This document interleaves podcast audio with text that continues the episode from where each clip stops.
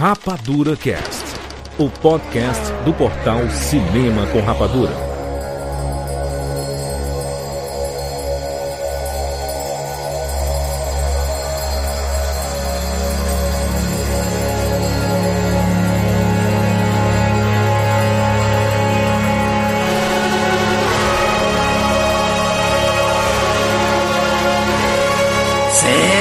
seres rapadurentos do Brasil. Está começando mais uma edição do Rapadura Cast. Eu sou Júlio de Filho e no programa de hoje nós vamos falar sobre Hereditário e sobre Midsommar. Estamos aqui com o Chuck Sequeira. Júlio de Filho, se você estiver no meio de um festival, no meio da Suécia, e alguém chegar e disser, vamos assistir Austin Powers, corra! Não entendi. Rogério Montanari.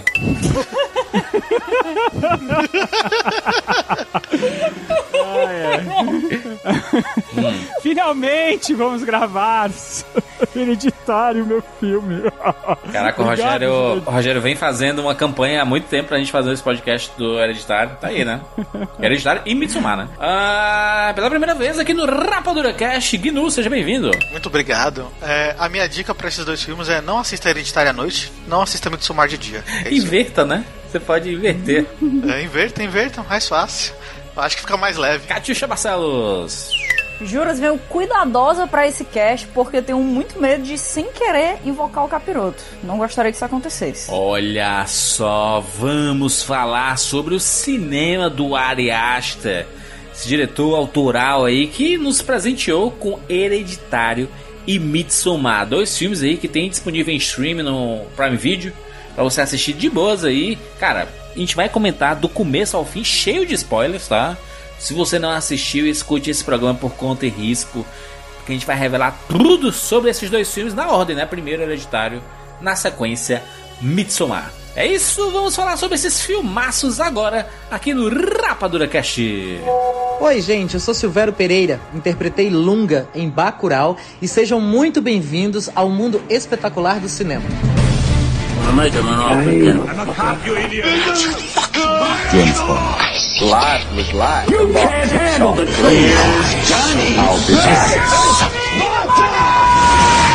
And the Oscar goes to Rapadura Cast. Meu nome é Annie. Oi, Annie. Minha mãe morreu faz uma semana, então eu vim aqui para experimentar. Eu tenho resistência a esse tipo de coisa. Mas eu, eu participei uma vez, há uns dois anos, eu fui obrigada a ir. Eu acho que. Eu acho que ajudou, então. Minha mãe era velha e não estava plenamente sã, no final. E estávamos bem afastadas antes disso, então. Não foi nada muito forte para mim. Mas sim, eu. A amava.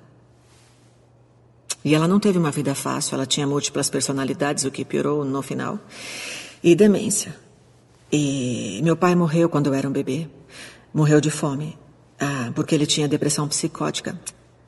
E parou de comer, o que não deve ser tão bom quanto parece. E tinha o meu irmão. Meu irmão mais velho tinha esquizofrenia e, quando ele tinha 16 anos, se enforcou na cama da minha mãe. E é claro que no bilhete de suicídio ele acusou de colocar pessoas dentro dele. Então, Essa era a vida da minha mãe.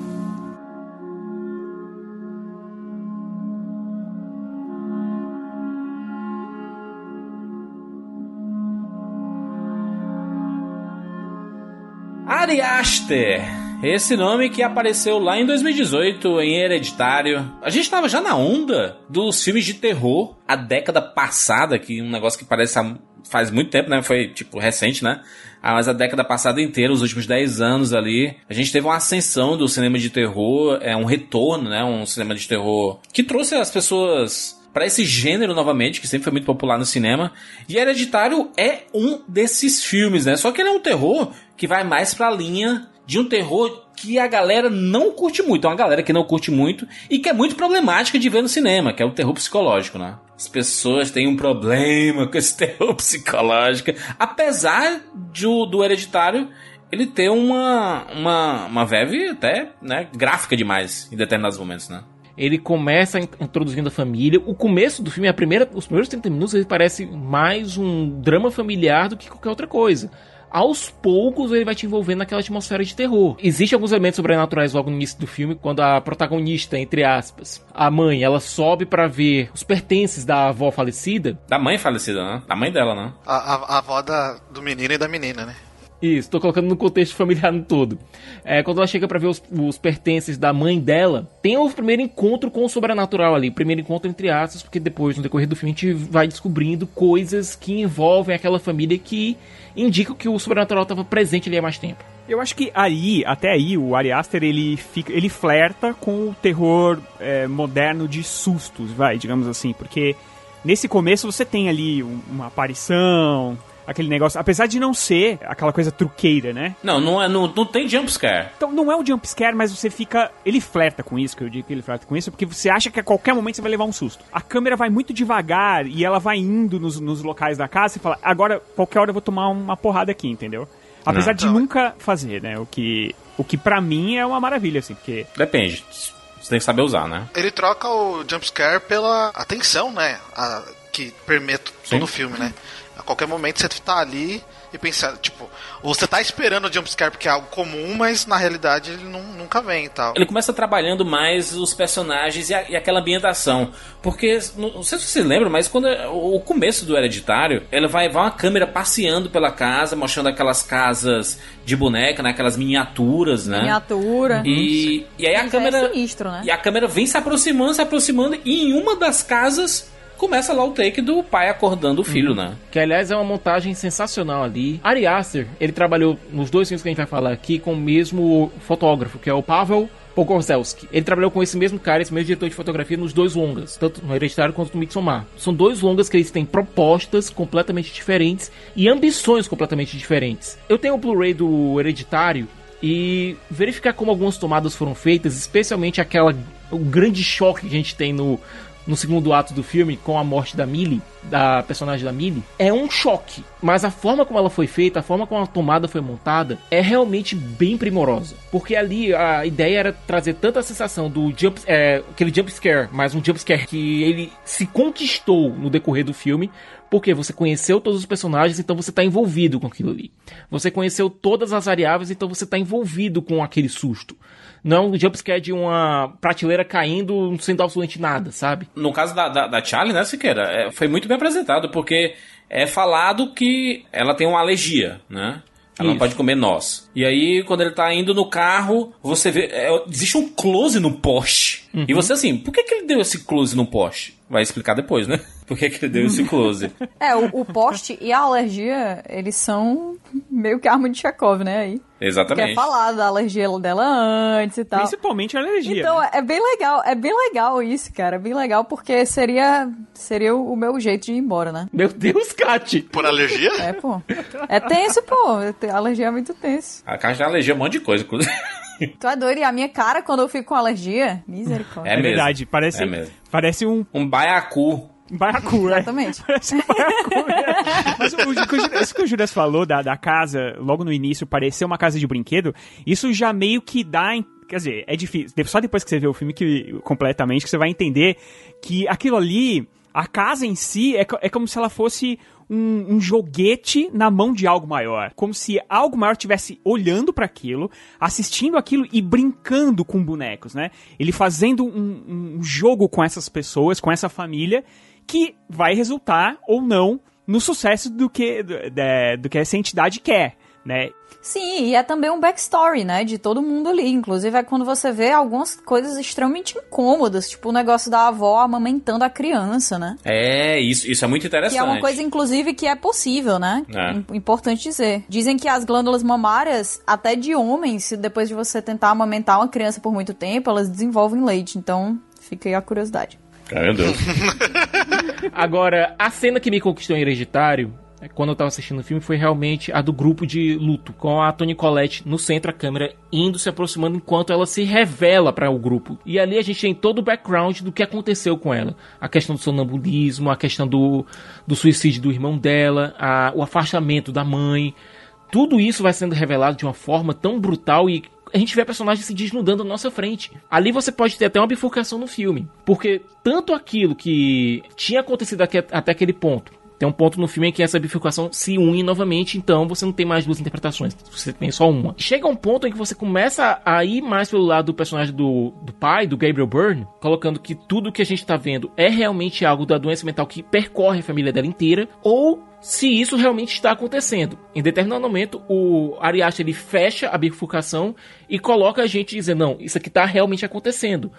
Mas existe um momento no filme em que você realmente começa a duvidar da sanidade da personagem da Toni Collette. É uma das coisas que eu, que eu não gosto tanto, sabe? Eu, eu não gosto quando a ambiguidade é retirada. Eu acho que o filme perde muito com isso e eu acho que é também desnecessária a maneira como ela é retirada. Eu entendo por que, que foi feito, é, quando a gente estava assistindo no, no cinema, teve um choque assim da galera que fica, caraca, porque né, é a hora que você entende que, tipo, a pessoa não tá louca e aquilo de fato é uma coisa sobrenatural. Eu compreendo, tá? Mas eu acho que, não sei, é como se o filme, até aquele ponto, ele pudesse ser enxergado de duas maneiras completamente diferentes, ambas muito interessantes, e a partir dali, um desses, um desses jeitos de enxergar o filme foi simplesmente retirado. Eu acho que o filme não ganhou tanto assim com isso. Não valeu a troca na minha, na minha visão, né? Concordo com a Kat, mas eu acho que, tipo, até o momento que eles revelam é, que o filme realmente é um filme né, com invocação e tudo mais, mesmo assim eu acho que até eles conseguem manter ela, ela mesmo, a interpretação dela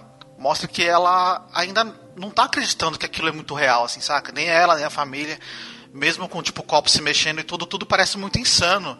Então, eu, eu, eu, eu, eu gosto das soluções que ele colocou, porque mesmo a gente entendendo que aquilo tudo era um ritual, ainda parece muito não bem encaixado no filme, assim, algo que de uma patologia que tipo, ah, ela ela tem um problema psicológico aí, um problema mental, vamos dizer assim, mas tipo as coisas ainda não, não são muito críveis até realmente, tipo, pô, tem um é. demônio ali, ela tá andando no teto, né? Exato, então, mas é porque, tipo assim, a gente em vários pontos do filme tem sinais de que aquilo tudo pode ser irreal. Sim, sim, é não verdade. Só naquela, é. Não só na, na né, nessa parte que, que ela conta sobre o histórico de doença mental da família dela, que você fica assim, ah, entendi. Então tem muita gente com esquizofrenia aí logo. Esse narrador é um narrador não confiável, né? quanto também na parte em que a gente fica sabendo que ela tem crises de sonambulismo constantes e que essas crises elas fazem as coisas que ela enxerga se confundirem muito, né? Um sonho com realidade. Tanto é que na hora que acontece a grande coisa lá no final, a gente fica até o, tipo, final do final do final do, da situação inteira pensando assim, não, é isso, pô, ela vai acordar. Ela vai acordar, ela vai acordar e ela não acorda, né? Mas eu acho interessante isso. E eu acho bizarro que tenha sido colocado tantas vezes, de maneiras que são tão convincentes, que são tão interessantes, só para chegar naquele ponto ali do filme e ser cortada essa possibilidade. É. Isso para mim foi, foi uma escolha curiosa. Mas eu acho que a ideia do Ari Aster é exatamente essa, porque quando a gente vê é, não sei se vocês já tiveram essa sensação, é, que é meio estranha quando eu, quando eu vejo pessoas, por exemplo, na rua, aquelas pessoas que têm problemas mentais, elas ficam falando sozinhas. Você já reparou que quando ela fala, ela espera uma resposta? Ela não fala assim, oi, tudo bem? O que, que você veio fazer aqui? Tipo, não, ela espera uma resposta, como se alguém estivesse falando com ela. Dá uma sensação meio bizarra de, cara, será que essa pessoa não tá mesmo falando com alguém, entendeu? E a gente não tá vendo uhum. essa pessoa? Porque ela espera a resposta. A nossa cabeça, Rogério, a, a, nossa cabeça ela é extremamente complexa e, e explica até inclusive o nome do, do, do, próprio filme, né? O nome é hereditário, né? É, não só aquilo que, que, que foi falado no começo, é, de que tem algo maior, né? De que a, começa com a, a casinha pequena de miniatura e aí a câmera entra, é como se existisse alguém manipulando aquela pessoa porque aquela casinha foi construída e quem, quem tá manipulando é o Paimon, né? É a entidade Paimon, ela tá manipulando todo mundo ali e foi escolhida essa família para ser assombrada por esse demônio. Então, de forma hereditária, foi passado para todas as partes da família, né? É como se fosse uma sucessão, tipo ao trono, né? Uma sucessão Isso. hereditária, é, é, colocada mais ou menos dessa maneira. Porque existe esse jogo, né? do, do das condições mentais hereditárias versus essa, esse trono hereditário dentro desse culto ao Paemon. É bem interessante isso e é por isso que eu falo que até o título ele é feito para para manter essa ambiguidade. Essa ambiguidade para mim é a coisa mais tipo incrível do filme. A gente chegou, tu lembra, né, Juras? Quando a gente assistiu, até o final. Não, a gente assistiu à tarde. Não, não é possível. Foi, dois covardes. dois cagões assim, não, A minha sessão terminou à meia-noite. Pronto, tá aí o bichão, aí, pronto. você Aí, é aplausos. Cadê os aplausos sem querer, gente? Ele quer, quer confete. Cadê o confete aqui? A minha terminou isso até aí. mais tarde e eu não tô me vangloriando aqui, não. É. Acabou Agora de tá. também. O Última cara- vez, última vez que eu assisti um filme desse meia-noite foi Invocação do Mal. E na volta eu olhava pro retrovisor e via assombrações dentro do meu carro. Então, nunca mais. Nunca mais vejo. Eu adoro filme de terror. Adoro filme de terror. Mas eu me impressiono demais. Então eu prefiro minimizar a impressão. Apesar de gostar bastante de ver filme de terror. Mas deixa eu só, deixa, deixa eu só, só, só voltar um pouquinho aqui. É, que eu tava falando do, do lado hereditário, né? A Ellen, que é a, a avó, né? A matriarca, era, ela era conhecida como a rainha Ellen, né? Rainha Leite, né? Que é da família, né? Ela era rainha porque ela era a, a líder da seita, né? Isso foi passando de geração. Por quê? Se ela era rainha, Paimon tava querendo o hospedeiro. E aí a filha dela, a Anne, Catone Colette, ela né, nasceu mulher e o Paimon ele tem a preferência por ser um homem, um hospedeiro homem. A, ele con- continuou interferindo, aí a Ellen teve primeiro o, o Peter, e aí o Peter, Anne, disse assim: Não, esse é meu filho, ninguém pega, ninguém vai querer mexer aqui nele, não, porque ele é, ele é meu filho e, e pronto. E isso interferiu bastante na, na relação da mãe, né, da, da Ellen com a filha, né?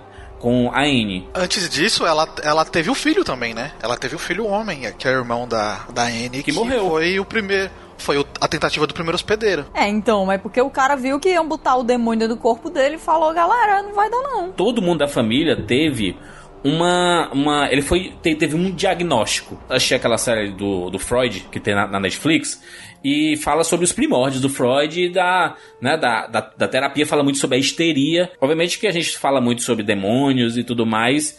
E a gente tem alguns exemplos, alguns casos, mas não existe aquela comprovação, meu Deus, assim, né? Tá comprovada a existência do demônio, do satanás aqui no nosso corpo, né? Aquela coisa. É, a gente Lógico tem. que tá. Tá na presidência aí, mano. É isso. Exatamente. Tem mais prova que essa aí. Pronto, ganhou. O, o que é que a psiquiatria, né, a psicologia, ela, ela fez? Ela tenta tra- trabalhar a cabeça da pessoa como se ela estivesse tendo os distúrbios. Então, o pai da Anne, né, que era o marido da Ellen, ele, ele foi diagnosticado com depressão psicótica. A própria Ellen, ela tinha transtorno dis- é, dissociativo de identidade, né, o TDI. E que, ou seja, ela tinha dupla personalidade. O irmão, o irmão da Anne é, era esquizofrênico, né? E, e come- acabou cometendo suicídio.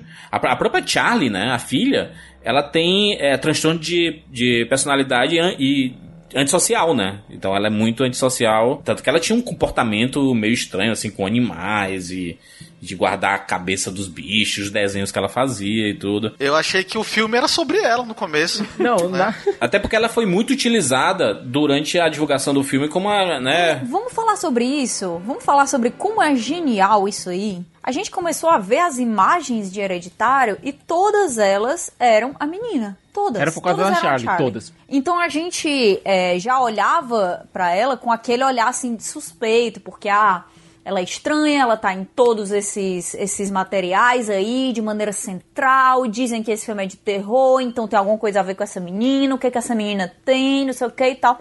E aí, de repente, a gente perde o nosso protagonista. E rápido, né? É muito louco. Foi uma forma muito tanto. genial dele, deles é, divulgarem o filme. Você percebe que não tem a mão da, da produtora ali, né? De que não, vamos fazer. Mostrar um filme de terror clássico, vamos colocar um cartaz que seja mais apelativo e tal. Não, é um filme extremamente independente e autoral aqui. Eles trouxeram muito pra gente ficar nessa de. Vai ser com essa menina alguma coisa e tal. E de repente ela morre. Não, 35 minutos de filme. Anotei aqui. Você tá super perdido no filme. Você, pronto, Pois daqui é. pra frente eu não sei mais o que vai acontecer. é o ponto de virada do segundo ato. Cara, a morte, ela é chocante. A morte é mais chocante ainda quando é por decapitação. Mais chocante um ainda poste. quando é feito daquele jeito que é do nada. Mais chocante ainda quando é no começo. Mais chocante ainda quando é o protagonista. Mano, como assim? Você fica se perguntando se é aquele jeito mesmo, se ela vai reviver, o que é que vai acontecer, porque não pode. O que dói mais ali, você vê a reação do Peter, que é uma reação que ele entra em parafuso. Ele para o carro, entra dentro de casa e vai dormir. É como se o corpo dele desligasse. Ele nem dorme, ele fica acordado. Ele só deita na cama e a, e a transição que é feita é perfeita, porque ele tem o choque, né? Ele fica em choque quando acontece, ele sabe o que, é que aconteceu, ele chega em casa, entra, deita, e aí a câmera dá tipo um time-lapse assim de que amanheceu. E a gente só. A câmera tá no rosto, deitada no rosto dele. E aí a gente só escuta a Anne falando assim: oh, eu tô indo aqui pra. É, vou, vou, descendo e pegando a chave e abrindo a porta e abrindo o carro. E eu grito dela desesperada, descarrego. É só o barulho. E esse grito, Juras, ele continua. Ele, o grito, ele não para, o grito não cessa. Na é minha é que ele cabeça, fica em casa, grito... no cemitério, é... em casa de novo, né?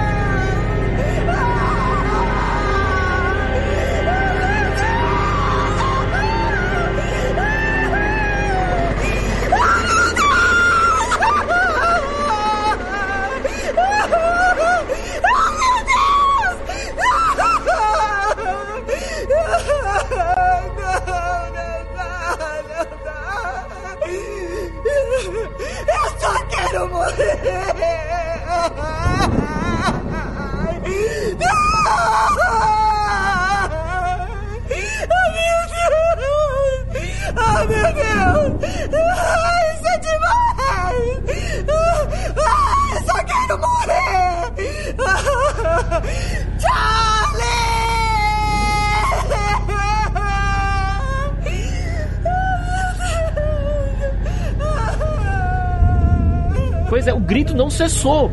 Você vai até o momento em que ela, você vê a, a Anne no, no, na cama gritando que quer morrer. A gente tá falando não. de uma mulher que ela passou pela perda da mãe, que era uma mãe que existia um conflito, existia uma briga, Nossa, existia era uma relação bem uma relação bem belicosa. Ela colocada como possivelmente abusiva, viu? Isso. Porque ela queria tirar a filha dela, teve toda aquela coisa, forçar ela a coisas, é, enfim. Mas que existia amor. É, uma e... coisa muito bebê de Rosemary, né, também. Sim. Aí você Total passa referência. pro luto da filha. Você tirou logo dela o passado e o futuro. E o pior, o futuro que sobrou, que foi o Peter, você tem todo aquele rancor que existe das duas partes, porque você tem a, a lembrança do Peter que não se apaga de maneira nenhuma da mãe encharcando ele com líquido inflamável e com um fósforo na mão do, dos incidentes de sonambulismo. E ainda tem a culpa pela morte da Charlie. É uma relação extremamente pesada em que a Anya perdeu o futuro e o passado, o presente, o passado e o futuro. E ela se joga tudo, ela joga tudo que ela tem na arte dela. Tanto é que você vê a reação do Gabriel Byrne quando ela tá fazendo lá a miniatura, a, o diorama do acidente. Inclusive com ela colocando de maneira bem detalhada a mancha de sangue perto da cabeça. É a maneira que ela tem de viver o luto, né, dela. É, é como se fosse um diário, um jeito que ela coloca as coisas para fora, que a gente considera mórbido, algo que a gente vai notar aí, né, que continua dentro das obras do Ari Aster mas que é a maneira dela de lidar com aquilo ali. A Charlie também tem a mesma obsessão pela arte, ela não consegue parar. A Charlie, ela continua fazendo a arte dela de maneira obsessiva. Não de uma maneira sadia. O, o sonambulismo dela era influenciado pela Paimon ou era, era realmente um problema dela? Eu entendi que era uma consequência do, de todo o estresse familiar e de todas é. as patologias que rodeavam ela e ela desenvolveu sonambulismo. A Charlie era 100% influenciada, né? A alma do Paimon é a alma da Charlie. Quando o filho homem é, se suicidou, ela incubou a alma na Charlie até o, o Peter ter idade ou ter o momento certo para ele conseguir passar a alma pro hospedeiro masculino, né?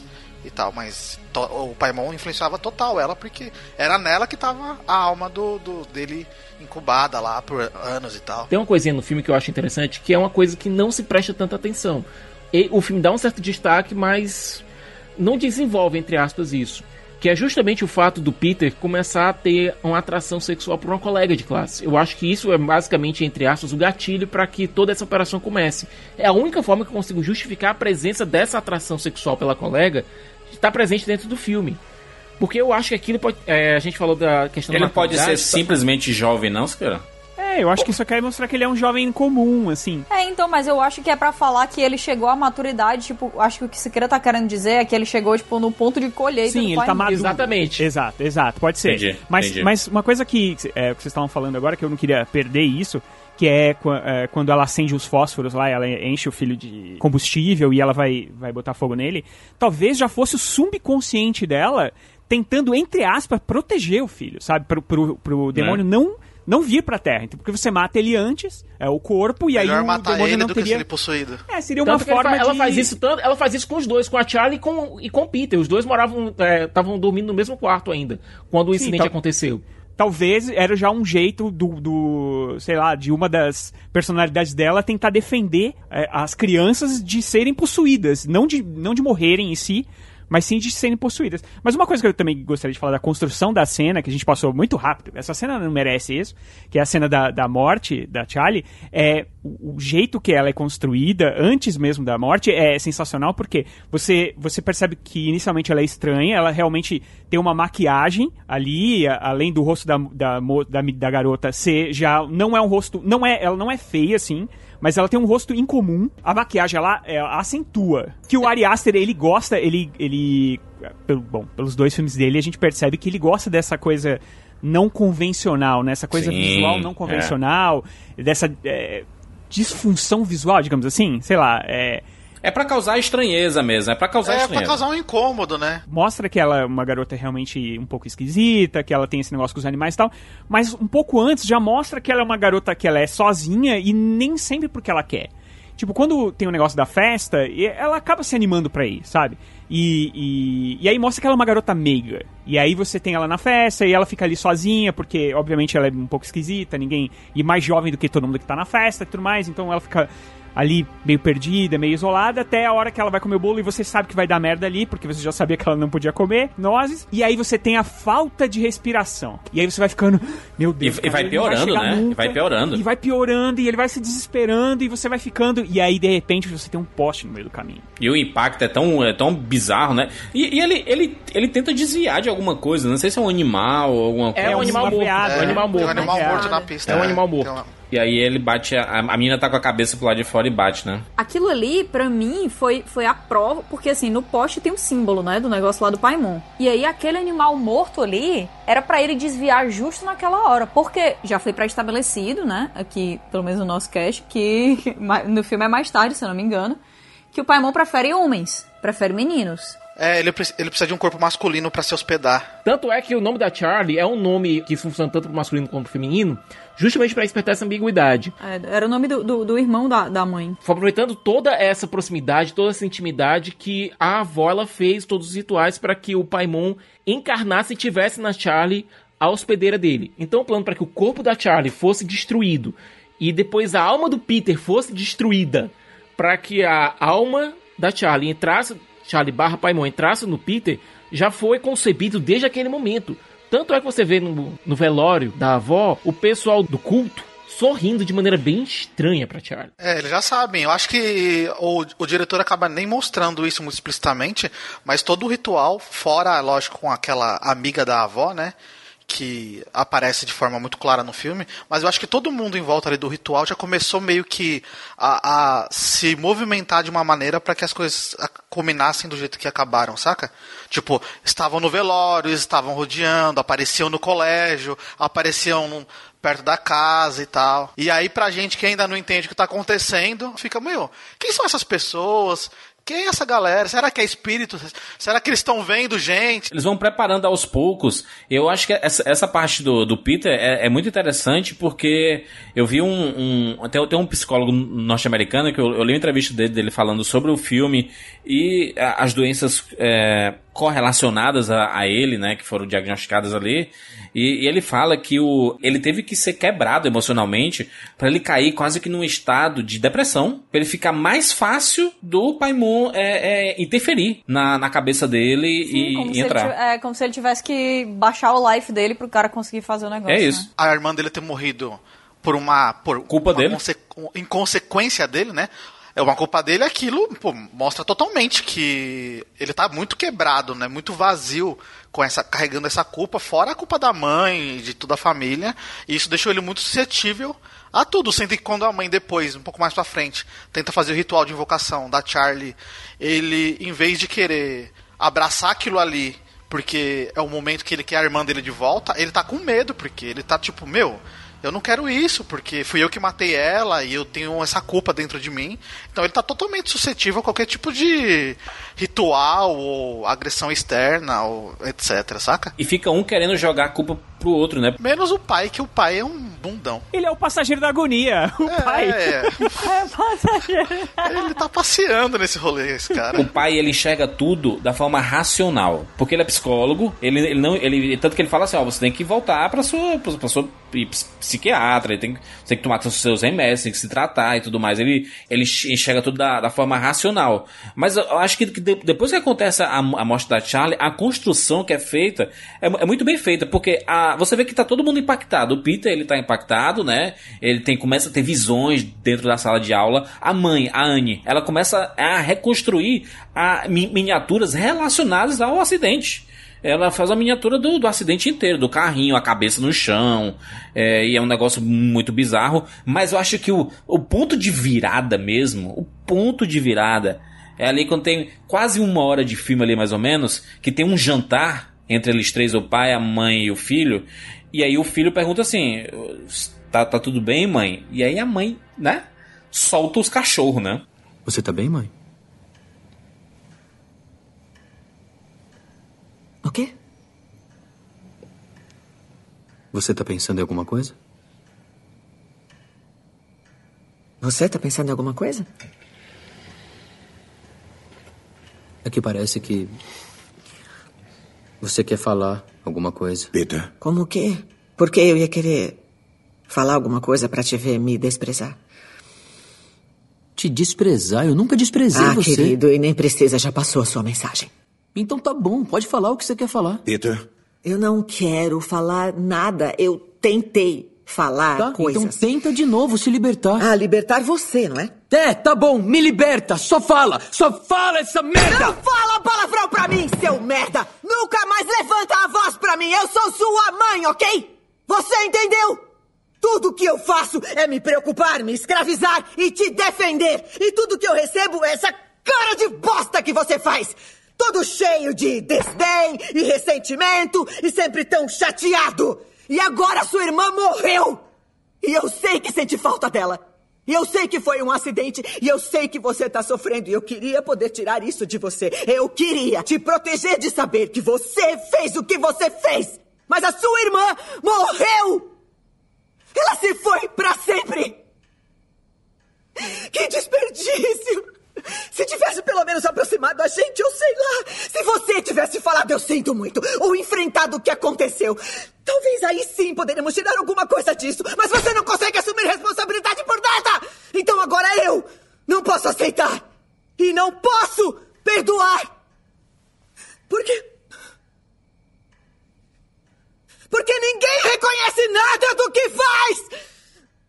Aquela cena devia dar o Oscar pra Tony Collette, porque só aquela cena ali. Nossa, roubadíssimo, roubadíssimo. Se não fosse o preconceito que a academia tem com, com terror, cara, terror, terror fantasia, Ai, ficção. Cara, a Tony Collette toda noite ela deve acordar no meio da noite, assim, três horas da manhã, igual a Emily Rose, e é amaldiçoar a academia, cara. Essa discussão, ela acaba sendo muito boa, porque entrega todas as frustrações que a personagem da Anne tem, muitas frustrações que o Peter tem, porque chegou um determinado ponto que o Peter, ele passou a ser ignorado na família mesmo, assim, ele começou a ser deixado de lado, e, e aí é, é mencionado todo o acidente, todo, tudo que aconteceu com a Charlie, a Anne, ela fala, né, ninguém assume o que faz. E aí o Peter joga pra ela assim, e você, mãe? Ela não queria ir à festa. Então fica fica um jogando a culpa no outro. E aí fica os dois carregados de culpas, né? É, e, e cria um ambiente hostil lá dentro também, né? Onde, onde eles não vão mais tarde apoiar um ao outro, ter aquela proximidade, uma coisa que pode ajudar, talvez, a evitar qualquer desses planos do, do, do culto ao Paemon. Porque se eles estivessem muito juntos, muito companheiros, entendendo as coisas que estão acontecendo um com o outro,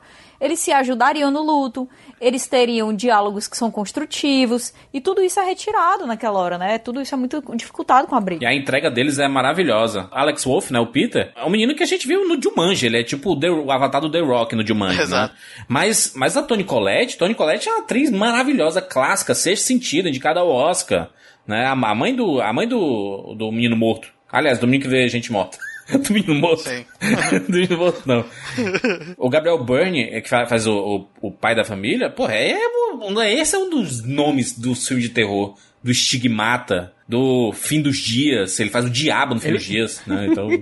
é o, o, diabo incompetente que foi morto pelo Schwarzenegger. É isso. É. Eu acho que ele, ele é o nosso avatar naquele filme, sabe? É, ele não, ele não sabe o que tá acontecendo, na verdade. Por isso que eu falei, ele é o passageiro da agonia, porra. Ele tem muito a nossa visão de tipo assim, ah, as, as coisas estão acontecendo desse jeito por tal, tal e tal motivo racional. Ele, ele tá muito ali para representar a gente, pra gente ter alguma é. noção de que tem algo normal naquela, naquela coisa que ele não tem, né? Não é à toa que na hora que ele morre, morre completamente a racionalidade do ele filme. Queima. Os dois é. vão juntos. Ele é o avatar da racionalidade. Ele é o avatar daquela bifurcação que eu falei. Na hora que ele pega fogo e morre, é aquela hora que o filme perde completamente a ambiguidade e vai direto abraçando completamente o sobrenatural. Exatamente. Ele é o avatar da racionalidade. É, é pra, pra, pra mim, é 100% nesse momento, sequer. Em nenhum momento antes eu vi como é, algo sobrenatural. Eu sempre consegui imaginar de forma é, racional as coisas. Até a parada do copo, eu imagino assim, eles estão vendo coisa. Só isso, é a cabeça querendo, quando a cabeça quer ver determinadas coisas, eles Ou veem. então é alguma coisa da conspiração lá da, da velha. É, porque a, a, a Joan, a Joan, ela meio que aparece do nada, né? Ela cai de paraquedas ali, a Andy tá sofrendo luto. Ela diz assim, eu também perdi filho. Não, ela literalmente, ela entra na frente do carro dela. É. Ela sai gritando, ei, para, para. Mas é muito doido, porque assim, ela, ela aparece na frente do carro da, da Anne, quando ela tá saindo fugida da sessão lá de autoajuda, e depois você descobre que ela, ela realmente estava cercando a Anne e você entende, meu, ela pegou uma oportunidade do tipo, essa mulher tá fugindo dessa sessão, então eu vou criar uma empatia com ela, porque ela fala: a minha filha também morreu, meu filho e minha filha também morreu. E, tipo, por mais que a Anne esteja completamente perdida, se cria uma empatia, porque é. naquele momento é. ela pensa: meu, essa mulher tá aqui querendo me ajudar, ela também perdeu o filho, ela sabe que eu tô sofrendo. E aí ela se entrega totalmente. Nem imagina que, tipo, meu, essa mulher doida caiu de paraquedas na frente do meu carro, quer me ajudar. Sai daqui, sua doida, né, mano? Nem te conheço ela tá tão fragilizada é. que ela aceitou a ajuda de qualquer pessoa Exato. que tivesse um mínimo de, de vínculo com ela, que é o vínculo da dor, né? Que perdeu a filha. Então ela abraçou totalmente aquilo ali. Que mãe não aceitaria uma, uma chance de poder falar com o filho, ainda mais que morre de uma maneira tão abrupta assim? A, a cena da sessão delas duas ali, da Anne e da John, é uma cena maravilhosa, porque fica tudo escuro, fica só iluminado o, o rosto delas, e aí a Anne, incrédula, o que, que, é que eu tô fazendo aqui, né? E tudo. Aí do nada vem um. Assim, no cabelo dela, o cabelo dela voa. Aí você, caraca, meu irmão, puta que pariu. Aí você já se cagou.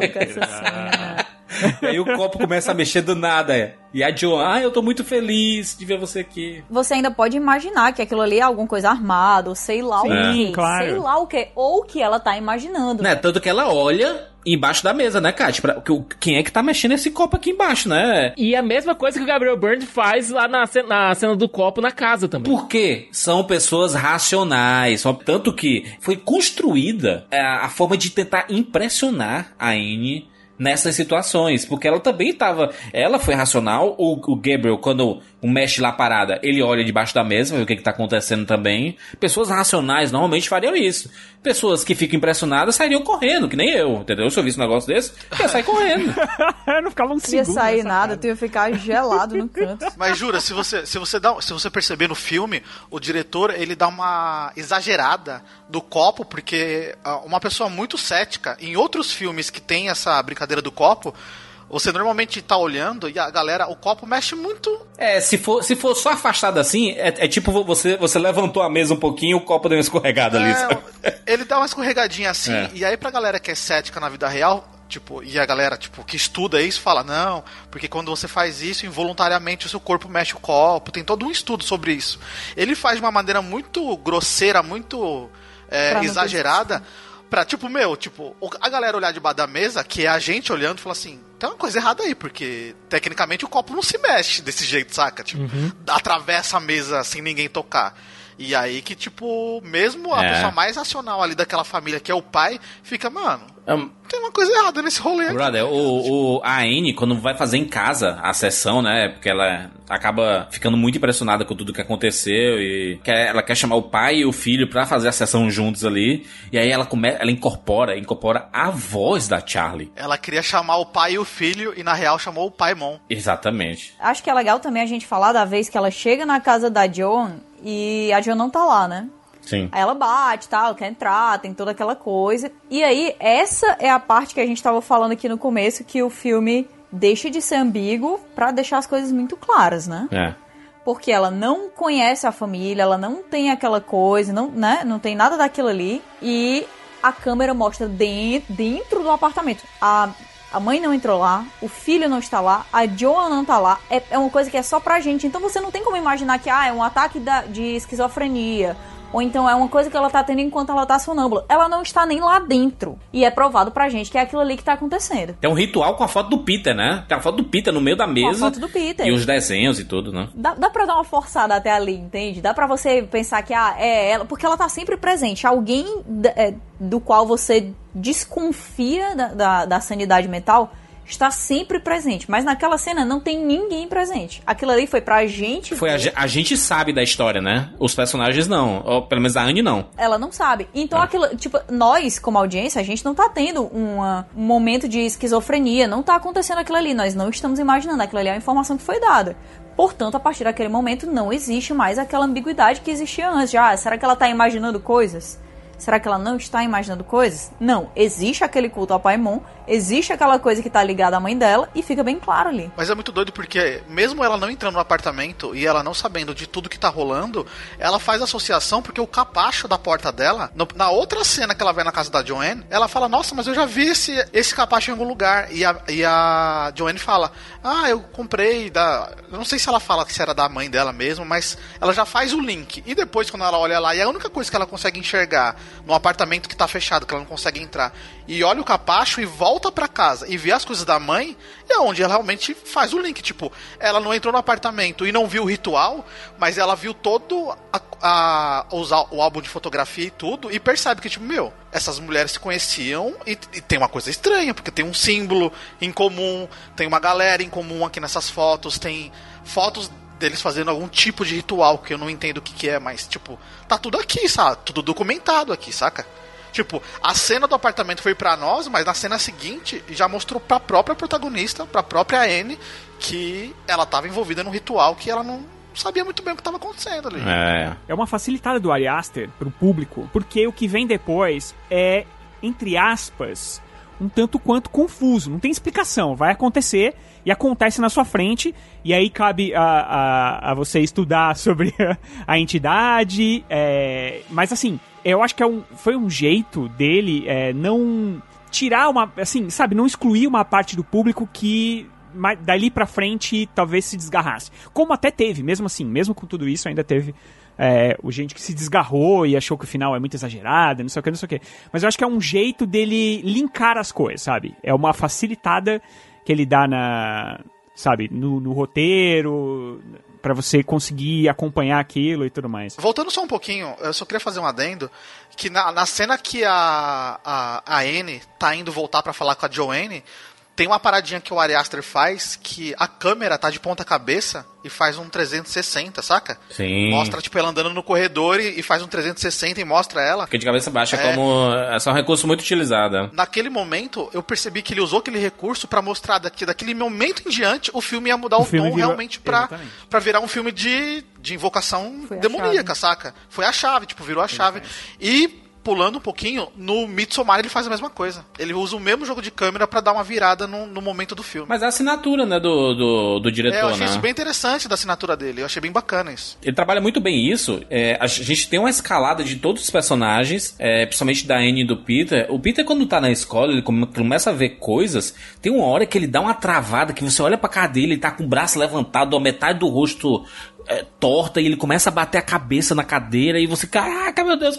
O... Aquela cabeçada que ele dá na mesa, aquilo doeu em mim. Não, e foi e a, e a primeira de duas cabeçadas absurdas que tem nesse, nesse filme, né? Porque é, tem essas cabeçadas aqui e tem outras ali na frente que vou, eu vou dizer, viu? Que... uma parada que deixou. Uma parada. É, e, e, e outra, né? É importante falar. É, acontece durante todo o filme.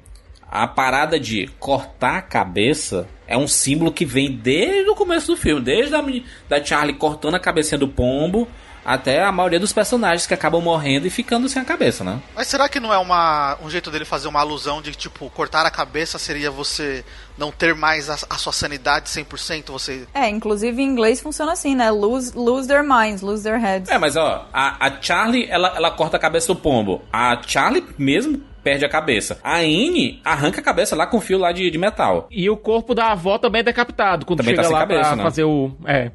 Na verdade, é, to é toda aquela preparação do ritual tem realmente a ver com a decapitação. E aquela coisa, gente. Eu gosto muito do tom conspiratório do filme. Mas eu acho que o Ari Aster ele consegue fazer dois, duas, duas tramas. Aqui é a trama conspiratória é, que também tem o fundo sobrenatural, e a trama familiar, que tem a ver com, sobre luto, sobre como você lidar com o luto. As duas são bem competentes, é, não se encaixam tão bem. O encaixe não é perfeito.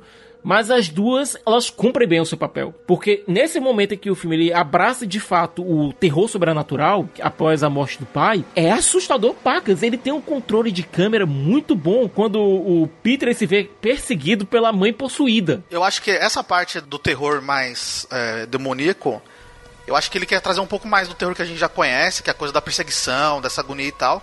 Mas eu acho que esse filme é um filme de terror muito mais pela família toda de, de quebrada que eles têm e você ficar assistindo, é, meu, todas aquelas as doenças, as relações familiares todas quebradas, isso é muito mais agoniante, muito mais aterrorizante você ver, mano, ah, é? essa família, tipo, não, não tem jeito, saca? Porque depois é, é, mais um terror mais gráfico, saca? Tipo, o monstro correr. É tudo muito bom. Eu não tô fazendo uma crítica ruim. Tipo, mas é muito gráfico. Tipo, correr, bater a cabeça lá, que ela fica batendo a cabeça. Tudo é uma agonia. É, eu acho que é muito mais agoniante do que aterrorizante, saca? São aquelas histórias de terror que a gente escutou algumas vezes, de tipo, uma família que é assombrada porque sempre morre alguém daquela família.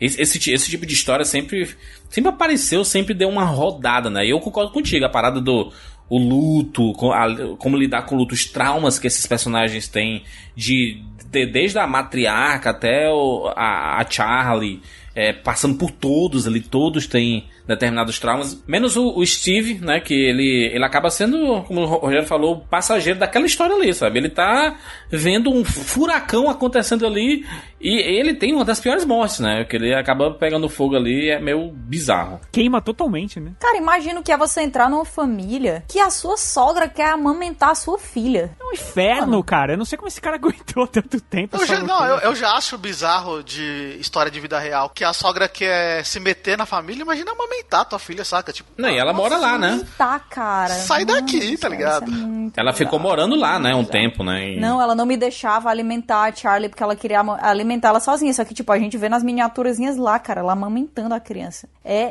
Mas é muito doido que isso. Isso mostra o quanto essa mulher já estava planejando tudo isso e como ela estava protegendo a Charlie porque ela era a hospedeira do Paimon, saca?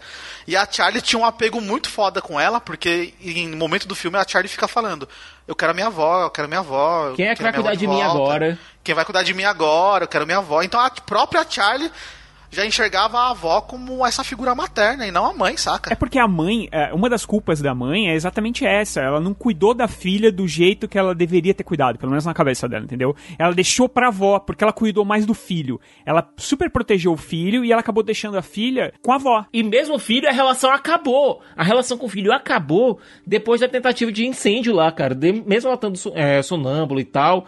Mas o Peter nunca mais confiou nela como confiava antes. O filme ele deixa isso bem claro. Tanto é que quem vai buscar o Peter pra ir pro enterro é o pai. Você vê que a relação, a relação de confiança que o, que o Peter tem é com o Steve, é com o pai. Nunca com não, a mãe. Não só no enterro, ele vai buscar ele na escola também. Quando ele bate a cabeça, quem vai buscar é o pai. Uhum. E o pai ainda fala num tom muito condenatório, saca? Tipo, o Peter bateu a cabeça, ele teve um trauma e tudo mais. Como se ele quisesse estar falando assim: a culpa disso tudo é sua, uhum. sabe? Tipo, pra mãe, saca? Agora deixa eu perguntar para vocês aí: quem foi que levou o corpo da avó, da Ellen, pro sótão? Os, os conspiradores, cara. Foi o, os adoradores do Paimon. Os peladões? Aham. Uhum. Os peladões. Os peladões. Exatamente, eles mesmos. É, mas pode ter sido a própria Anne num surto de sonambulismo, entre aspas. Tranquilamente, tranquilamente. Até porque tem toda aquela coisa de que ela tá dormindo na, na casinha lá, né, da árvore. Uhum. E o cara fica assim, ah, o que, que você tá fazendo realmente na, nessas horas que você diz que tá indo dormir lá? E aí fica aquela hora de mistério, né? Que ela pode ter feito qualquer coisa. Não, ele questiona as saídas dela pro cinema, né? Isso assim, toda vez que você diz que tá indo pro cinema, você tá fazendo alguma coisa, né?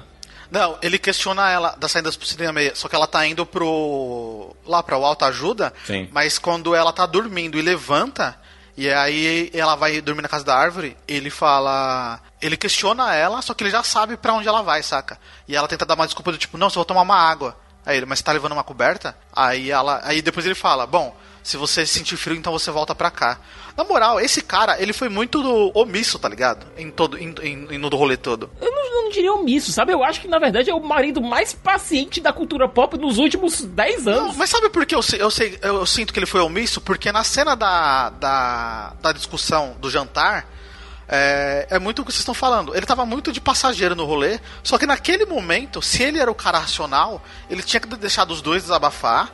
E de alguma forma ele tinha que usar aquele momento de fragilidade para mediar aquilo ali, para tentar trazer os laços de família, estreitar os laços de família. E não, você percebe que ele tá tão avulso no rolê que ele fica olhando para ela e ele tá eu acho que ele tá atuando tão bem que ele, ele faz uma cara do tipo, eu nem vou falar nada porque isso aí nem, nem é comigo, saca? Tipo, eu nem quero nem me meter nessas tretas. É um, é um, é um psiquiatra bananão, né? Essa que é a verdade. Exatamente. Ele, ele, viu, ele viu tudo acontecendo e ele, hum, vamos aqui analisar, mão no queixo. E aí. É, mas se ele, se ele é um psiquiatra, tipo, ele tinha que estar tá ali de alguma maneira e falar assim: bom, a minha mulher tá com problema X, meu filho tá com problema X, eles não têm essa linha de comunicação.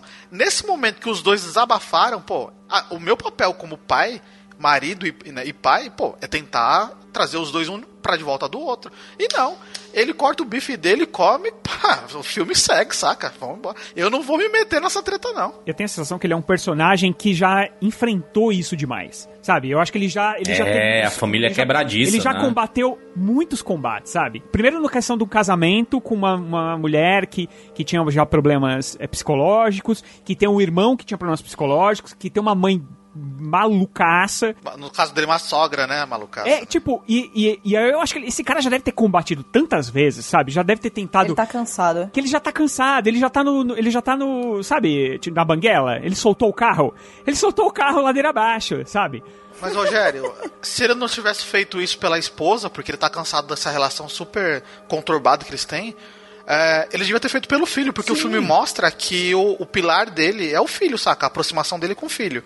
Sendo que ele tá tentando proteger o filho, ele vai buscar o filho, ele fala pra esposa não mostrar a maquete pro cara e tudo mais. Ali no final, ele já tá, ele já tá meio que ia pegar o filho e sair fora, entendeu? Uhum. Aí ela chega e fala, não, deixa eu te mostrar esse ritual fantástico aqui, aí começa a cagada toda. Mas você percebe que ele, ele já vai catar o whisky, já senta lá para tomar um iscão, já dorme na, no sofá da sala, porque, meu, ele, ele, ele já tá de saco cheio, ele vai sair fora, entendeu? Esse terceiro ato do filme, ele é um espetáculo, porque existe uma decisão de fotografia nele, que o Ari Aster e o Powell, né, o fotógrafo, ele, eles, o que é que eles fazem? Eles distanciam a câmera. Então a gente vê os cenários bem mais amplos, né? Aquela casa bem mais ampla, como se a gente estivesse vendo, assistindo uma casinha de miniatura, tá sendo filmado uma maquete. De, de tão amplo que você vê o chão da casa, tudo muito espaçoso. Principalmente co começa ali a partir do momento do caderno, né? Que ela fala assim: Ah, eu tô tentando queimar esse caderno aqui, esse caderno, meu, meu braço pegou fogo aqui, o pai. E aí o Steve, né? Aham. Uhum. Meu Deus do céu, o que que tá acontecendo Ecoando contigo? aquele começo, né? Dando uhum. a, fazendo a gente se perguntar se a mulher não tá com um espírito de emulação ali. E aí tá ele joga, né? Ele joga, ele pega fogo, lá morre, ela se impressiona pouquíssimo. E aí parte pro filho. Porque a transição de tempo aqui no Hereditário, ela não. É tipo assim, não, não enrola demais, não. Ele bota a câmera externa, tá de dia, noite. Vamos lá pro, pro Peter. E o Peter lá dormindo, com o nariz, né? É, é, quebrado, né? Com o um negócio aqui no nariz. Ele acorda, escuta os barulhos. E aí ele tá. Ele fica assim, ele senta na cama. Aí a câmera, ela dá uma descidinha e olha para cima. E tá a Anne é, ali no cantinho, pendurada, parece Homem-Aranha no, no, negócio. Uhum. Isso é o Batman gente... do Batman e Batman no, no Batman do Batman Superman, exatamente, na, na, cena da cadeia. E aí a gente, caraca, começou, começou a loucura, né? Começou a loucura aí. Rapaz, ver coisa em canto de tela para mim é o ápice do terror. É, é o ápice do terror.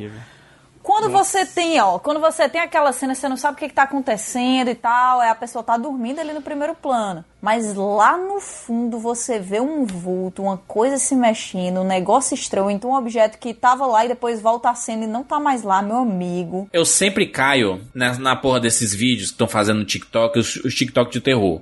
Tu já, já viu esses de terror? É tipo assim, tô brincando aqui na cama. Um negócio estranho. Aí do nada. Na tela. Eu, eu, ai meu Deus, puta que, que ódio.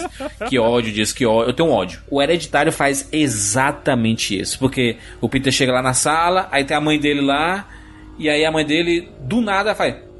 Aí vai, vai correndo. Aí vai, eles vão correndo, desesperado, e ela cai no chão, ele cai no chão também. Ele, ele consegue subir no sótão, e aí ele fecha o sótão e você escuta só as batidas assim de cabeça. Assim, bum, bum, bum, bum, bum, bum, bum. E aí, quando a câmera vem para fora, é ela tacando a cabeça, né? Bah, bah, bah, bem rápido, assim, depois para. E aí ele, né, sente o cheiro da, da, do corpo morto e tudo mais. E do nada ele começa a ouvir uns, uns xiringados de sangue, assim. E aí um barulho, né? É quando a câmera faz o mesmo esquema. Ela pega assim, ela vai descendo, mostrando o Peter meio de baixo para cima. E lá em cima a gente vê a Anne pendurada, serrando a cabeça com um fio de aço assim. E aí é, é outra loucura, né? É tanto, ele, ele, ele enlouquece tanto que ele pula a janela, né? E aí fica lá estatelado no chão, né? Até porque você tem do lado o corpo morto da avó.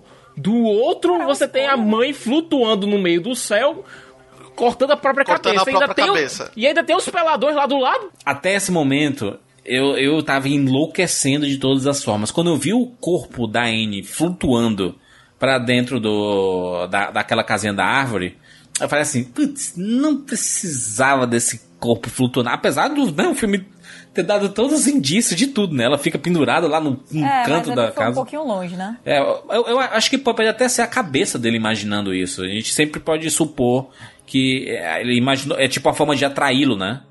O, o Paimon induziu aquela cena, entendeu? Eu acho que não, porque a hora que a- o corpo sai voando pra dentro da casa da árvore, ele ainda tá inconsciente lá na grama, não tá? Tá. Não, mas ele vê, né? Não, ele tá, ele tá meio desmaiado ainda e tal. É, pode Ah. ser, pode ser. É, só, só Sim. a gente vê ele tá desmaiado, aí o corpo, depois que o corpo sobe pra casa da árvore, Mas como ele vê a, a luz, a luz na casa da árvore, né? Aí ele, pô, vou ver o que é que tá, tá rolando aqui, né? é, aí ele vai até lá. Já não aconteceu coisa bizarra o bastante, né? Nesse ponto ele não é mais o Peter. Na hora que ele cai, ele já levanta e faz o. Nossa, é, esse, caraca, a gente não falou isso, né? Que é o, o barulhinho da Charlie. esse barulhozinho é bizarro. Mas sabe que eu, eu, particularmente, eu acho o contrário de- do que o Juras acha, assim. Eu acho sensacional, porque é o Ari Aster falando, cara, a, o, so- o sobrenatural pode tudo. Pode tudo. Sim. Tudo no sobrenatural. Não, não existe um sobrenatural palpável. Quando ele queima a única figura racional, entre aspas, dentro daquela casa e dentro de- do universo desse filme, porque não tem um, person um outro personagem que seja s- são, entre aspas, nesse filme, ele fala, cara, esquece. Esquece tudo que é realidade, esquece gravidade. Cara, a mulher tava pendurada no teto, cortando a cabeça. Eu sou incoerente com, os- com as minhas emoções. O que é? Eu sou incoerente com as minhas emoções. Porque eu, eu, eu, eu falo que, ah, isso daí mostrou que era só um filme. E obviamente é um filme, né? A gente tá assistindo um filme aqui. Mas eu, quando vejo essas histórias que se, podem se aproximar um pouco da realidade, quanto mais próximo da realidade, eles me impressionam muito mais. Muito mais. Tu é doido, a pessoa sente, meu amigo. Quando, ó, quando não tem uma coisa que você diz assim, ah, isso aí, pronto, ó, pronto, aí é só filme, é só filme. É, filme. É filme isso aí, Hollywood. Por isso que eu fiquei muito impressionado com o primeiro Invocação do Mal, assim. É, porque foi tão cru um monte de coisa que foi mostrado ali que eu, eu E fiquei depois ainda aterrorizado. mostra nos créditos aquelas coisas reais, né? É. Caraca, doido, aquilo ali é 15 dias de oração. É, e, e e aí, esse, esse, esse momento específico, disse assim: ah, eu, eu tenho um alívio né, emocional, ufa, ainda bem, é só um filme. Porque se fosse, né? Mas a cena continua. E a cena lá em cima é bizarro, né? É a vitória do Paimon, né? Paimon vencedor. Hereditário 2, confirmado. Mentira, não foi confirmado. Mas poderia acontecer, né? Paimon dominando o mundo. Não, Paimon wins, cara. Paimon. Não, aquela coisa, gente. Paimon wins, flawless victory ali. O bicho reencarnou. Pra reencarnar, ele matou a família inteira. É isso. Ah, oi, oi, oi. Está tudo bem? Charlie. Você está bem agora. Você é Paimon. Um dos oito reis do inferno. Nós olhamos para o noroeste e te chamamos. Nós corrigimos seu primeiro corpo feminino. E agora te damos esse hospedeiro masculino e saudável. Rejeitamos a Santa Trindade e oramos com devoção ao Senhor, grande Paimon. Nos dê seu conhecimento de todas as coisas secretas. Nos dê honra, saúde e bons familiares. Faça todos os homens se curvarem à nossa vontade, assim como nos curvamos agora e sempre ao Senhor. Salve Paimon! Salve Paimon! Salve Paimon! Salve! A avó, ela tinha deixado aquele bilhete lá pra, pra Anne, dizendo, olha, vão vir grandes provações, você vai sentir grandes perdas, mas elas vão empalidecer perante ao que, aos nossos ganhos. é, né? Não vão ver nenhum ganho aí. Só vi... o Paimon saiu ganhando, né? Só ele ganhou. Não, o Paimon e provavelmente os seguidores que ficaram vivos, né? E as mulas sem cabeça lá, né? Nessas seitas demoníacas, esses seguidores, eles sempre tão eles nunca ganham nada, eles sempre ficam ali, tipo, de stand-by, meio fudidos e é, tal. Sempre se ferra, o, diabo sempre trai eles depois e mata de besteiras. Todo mundo é marionete. A aceitação da crença, a crença ela é toda baseada nisso, que o, quem, quem importa, no fim das contas, é a grande entidade. Se você tiver que sacrificar, você vai sacrificar. Né? Exato. Deixa eu dizer uma coisa. É, é, interessante, é uma coisa que até a gente vai ver em breve em Midsommar, que o Ari Aster ele usa muito essa figura do corpo nu como algo que causa estranhamento, mas causa estranhamento meio que por nossa culpa, né? Porque nós, Sim. como sociedade, a gente tem o culto ao corpo nu apenas nos momentos em que ele é sexualizado. E aí, no momento em que ele coloca as pessoas que já são velhas, porque a gente também não aceita pessoas velhas como, como seres sexuais, é uma coisa que está totalmente fora da nossa, né, da nossa compreensão ali. A gente finge que gente velha não transa, não tem, né, não tem nada ali. Morreu. Depois, passou dos 60 anos, nem existe mais. E aí ele faz isso aí, coloca aqueles corpos que são completamente fora do padrão de beleza que, que é mostrado aí na, na publicidade e a gente sente um negócio assim esquisito, porque aquilo ali é como se fosse algo que não é feito para ser visto. E é uma coisa que acontece novamente em Midsommar. Que a gente vê aqueles corpos naquele momento em que a gente fica assim, cara, que desconforto, tem alguma coisa muito errada aqui. E é interessante, eu acho muito corajoso o jeito que ele faz isso. É interessante principalmente por isso, né? Porque a gente para para questionar por que é que uma pessoa fora do padrão ou velha, pelada, causa esse desconforto e não as coisas que a gente normalmente sente quando vê gente pelada em filme. É, mas tem duas coisas em, em filmes de terror que causam medo. Um é criança e o outro é idoso, né? É, os extremos.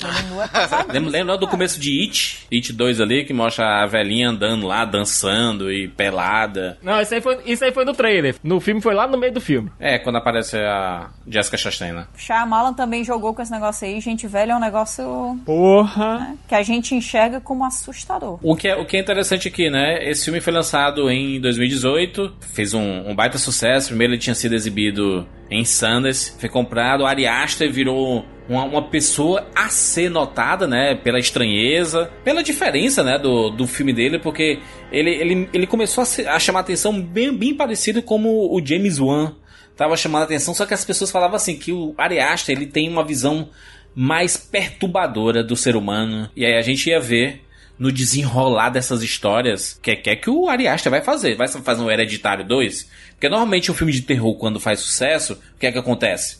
Vamos fazer uma continuação. Se fosse da Blumhouse, com certeza teria uma continuação. Mas como não é da Blumhouse e o filme foi distribuído pela A24, que naquele momento ele estava se transformando no grande estúdio independente de Hollywood, que virou um selo, uma marca. A A24 lançou os principais filmes de terror, é, é, dramas, é, filmes menores que acabaram ganhando força em premiação, como Moonlight, como os filmes do Jordan Peele e tudo mais, começou a se tornar um grande selo de qualidade. E aí o Ari Aster, em 2019, ele nos apresenta uma nova história. E aí chegamos em Midsommar, o mal não espera a noite. O que você vai fazer no verão? E aí minha amiga diz: Ah, a gente vai passar três meses na China. Nós vamos partir em duas semanas. É Suécia, por e um é a primeira vez meio. que você ouve isso. Olha, eu te disse que eu queria ir pra Suécia. Não, você disse que ia ser maneiro ir. É, e aí surgiu a oportunidade Olha, e eu eu não me decidi importo ir. que você vá, só queria que tivesse me contado. Só isso. Eu acabei de pedir desculpa, Dani. Você não pediu desculpa, disse que sente muito, que é igual a dane-se. Acho melhor eu ir pra casa. O quê? Não, não. Eu só tô querendo entender. E eu tô tentando me desculpar. Eu não quero que me peça desculpa, sério. Eu só queria conversar, só isso. Eu acho que é melhor eu ir Não, embora. não, não, não, por favor, por favor. Eu não tô querendo brigar com você, eu é, juro. mas parece que tá. Então, eu é que peço desculpa. É que eu fiquei um pouco confusa. Desculpa, eu. Aí, por favor, vem, anda. Senta comigo Já aqui, chega. por favor. A gente. Por favor, é só o que eu quero. Olha, eu só achei a situação muito estranha, tá bom? Mas agora tá tudo bem. Eu acho ótimo você ir pra Suécia, sério. Eu acho incrível. Você vai por causa da tese? Ainda não decidi a minha tese. Eu sei, e isso é. pode. Isso pode ser inspirador, não é? Não é?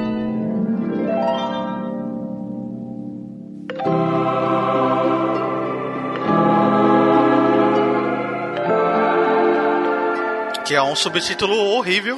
Mas eu entendo esse subtítulo. O Mal não Espera a Noite, ele, ele faz sentido, porque normalmente filme de terror, ou que tem essa pegada, né, de ser um terror psicológico e tudo mais, ou pelo menos que o marketing quer vender como filme de terror, ele acontece principalmente à noite. Tem muitas cenas à noite.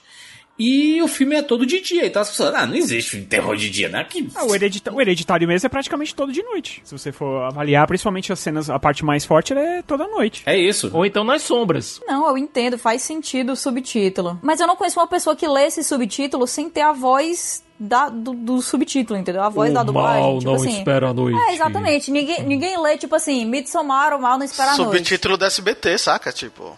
É, Midsommar, o mal não o espera a noite. é. Hoje na tela de sucesso. Em Portugal é assim, Midsommar, o ritual. Que é mais, né? Tem mais um negócio assim. Mas acho que o ritual não. Eu acho que o ritual não, não faz jus ao filme. Quando eu recebi o press release do filme, ele veio em espanhol. Por algum motivo, a distribuidora acidentalmente mandou o release em espanhol. E tava lá. É, o Mal Não Espera a Noite lá em espanhol tava lá. Ou seja, na América Latina o título é esse pronto. Não foi coisa da língua latina, foi a coisa pra América Latina inteira. O Mal- vai ter esse título Mal Não Espera a Noite, porque deve ter testado bem lá com o grupo de foco. Mas, eu, é, cara, a gente, a gente fica tirando dessa- desses títulos e tal, mas a gente nunca leva em consideração aquela galera que tá passando na. que fala assim: Sim. vamos no cinema? Vamos. Aí vai lá e olha os É posters. que o Midsommar não diz nada pra essas pessoas, né? Por eles faz todo sentido. E eu vou dizer o que mais. Eu amei que eles fizeram essa tradução, tô frescando aqui, mas eu amei que eles fizeram. E eles não tiraram Midsommar. Isso foi incrível. Sim, sim. E, É. e há uns anos atrás, eles teriam 100%, cara. Teriam tiraram tirado. aquilo ali. Ah, tira, não precisa. Ninguém. Ah, vamos começar com Midsommar? Não, pô, ninguém sabe o que é isso. Coloca só O Mal Não Espera a Noite. É, mas talvez essa tenha sido uma. Talvez uma. Como o Ari Aster, me parece, pelo menos por esses dois filmes dele, que ele é um cara muito autoral, assim. É muito. que, por enquanto, ele é um cara que não deve deixar mexer. Ele deve ter um controle criativo das coisas. Talvez ele tenha dito: olha, o nome é esse, vocês podem acrescentar o que vocês quiserem depois. Mas o Midsommar tem que ficar porque o nome é importante dentro da, da história, pelo que quer dizer e tudo mais. Então. Eu é, espero que tenha sido isso mesmo. eu acho que porque- sim. Agora, o Mal Não Espera a Noite, eu acho que é, é total o nome pra, pra pessoa passar e falar, poxa, é um filme de terror. Ah, Mids- esquece o Midsommar. É um filme de terror. Vamos assistir filme de terror. Que é, tem muito, cara, tem muita, muita, muita gente que vai no cinema assim. É um filme de terror. Não é um filme de terror. Eu não, eu, não, eu, também, eu, não, eu não considero um filme de terror, não. Eu acho que Hereditário é muito mais terror do que o Midsommar. Tem morte, tem tripa, mais. tem urso morto. É, mas, mas isso é gore, entendeu? Não é terror necessariamente. Mas É. aí que tá. O filme ele tem elementos do terror folclórico, é, tipo Homem de Palha lá dos anos 70 com Christopher Lee, não aquela refilmagem My chamada O Sacrifício com o querido Nicolas Cage. Com certo? Nicolas Eu adoro Cage. Nicolas Cage, mas esse filme, o sacrifício é conseguir assistir ele sem rir. Não, o original chamou O Homem de Palha. The Wicker Man, que é do Christopher, que é com Christopher Lee. Ele pega muito mais desse terror folclórico, que aliás o Robert Eggers pegou pra fazer o A Bruxa, por exemplo, e eu E eu consigo imaginar muito diálogo entre o Ari Aster e o Robert Higgins. Total. E você saindo desgraçado do meio desse diálogo, sabe? É, mas a bruxa é bem mais de terror do que Midsommar. São, é, são assuntos diferentes. A bruxa ele fala sobre amadurecimento. O hereditário ele fala sobre luto. Já o Midsommar ele fala sobre término de relacionamentos. É um bom filme de fim de namoro. Fim de namoro para você perceber que seu namorado era um embuste e ainda tem um momento catártico ali no final. Enfim. É... Aí, é, a, aí é que a gente discute Muito esse bom. filme. E por isso que é importante ter a Kátia aqui também, porque eu quero fazer perguntas sobre, sobre esse assunto. Sobre ex-namorado lixo, né? É, o filme abre de uma forma impactante, né? A gente quando vê o negócio do Midsommar, né? O verão, solstício de verão, aquele negócio. O filme começa todo no frio, né? Na neve. E mostrando a história da irmã da nossa protagonista, aliás, dos pais e da irmã da, da nossa protagonista, a Dani, né? A Dani, a Florence uhum. Pugh. É, que tava começando, né? A ascensão da carreira dela ali nesses. Nos últimos três anos, ela apareceu em vários filmes aí. Inclusive vai estar no próximo Cara, Viúva Negra. Não sei nem se pode falar de ascensão da carreira dela quando a menina já meio que começa nesse filme aí. Pô. Na verdade, ela começou lá em Lady Macbeth. Porque, sinceramente, que vacila em academia, vocês aí que estão ouvindo. Que vacila. Mas a academia só vacila. Essa é a Mas o, o, o segredo tá certíssimo. Ela, ela começou ali em, em Lady Macbeth. Mas pro mainstream mesmo, ela acabou aparecendo no Midsommar, Adoráveis Mulheres, né? E no Vindouro Viúva Negra. No Lady Macbeth, ela já, ela já surpreendeu. Sim, uhum. ela tá muito bem, Lady Macbeth. Cara, ela é tão boa, tão boa, que ela pega o papel principal aqui em Midsommar e ela segura o filme, brother, nas costas. Tranquilamente, ela nem, se, ela nem sente. Aí a gente vai lá para Adoráveis Mulheres e o que ela faz é simplesmente mudar completamente a visão de uma personagem que, que, que, o mundo tem de uma personagem que foi odiada por décadas a fio, porque agora ela interpretou uma nova Amy Martin.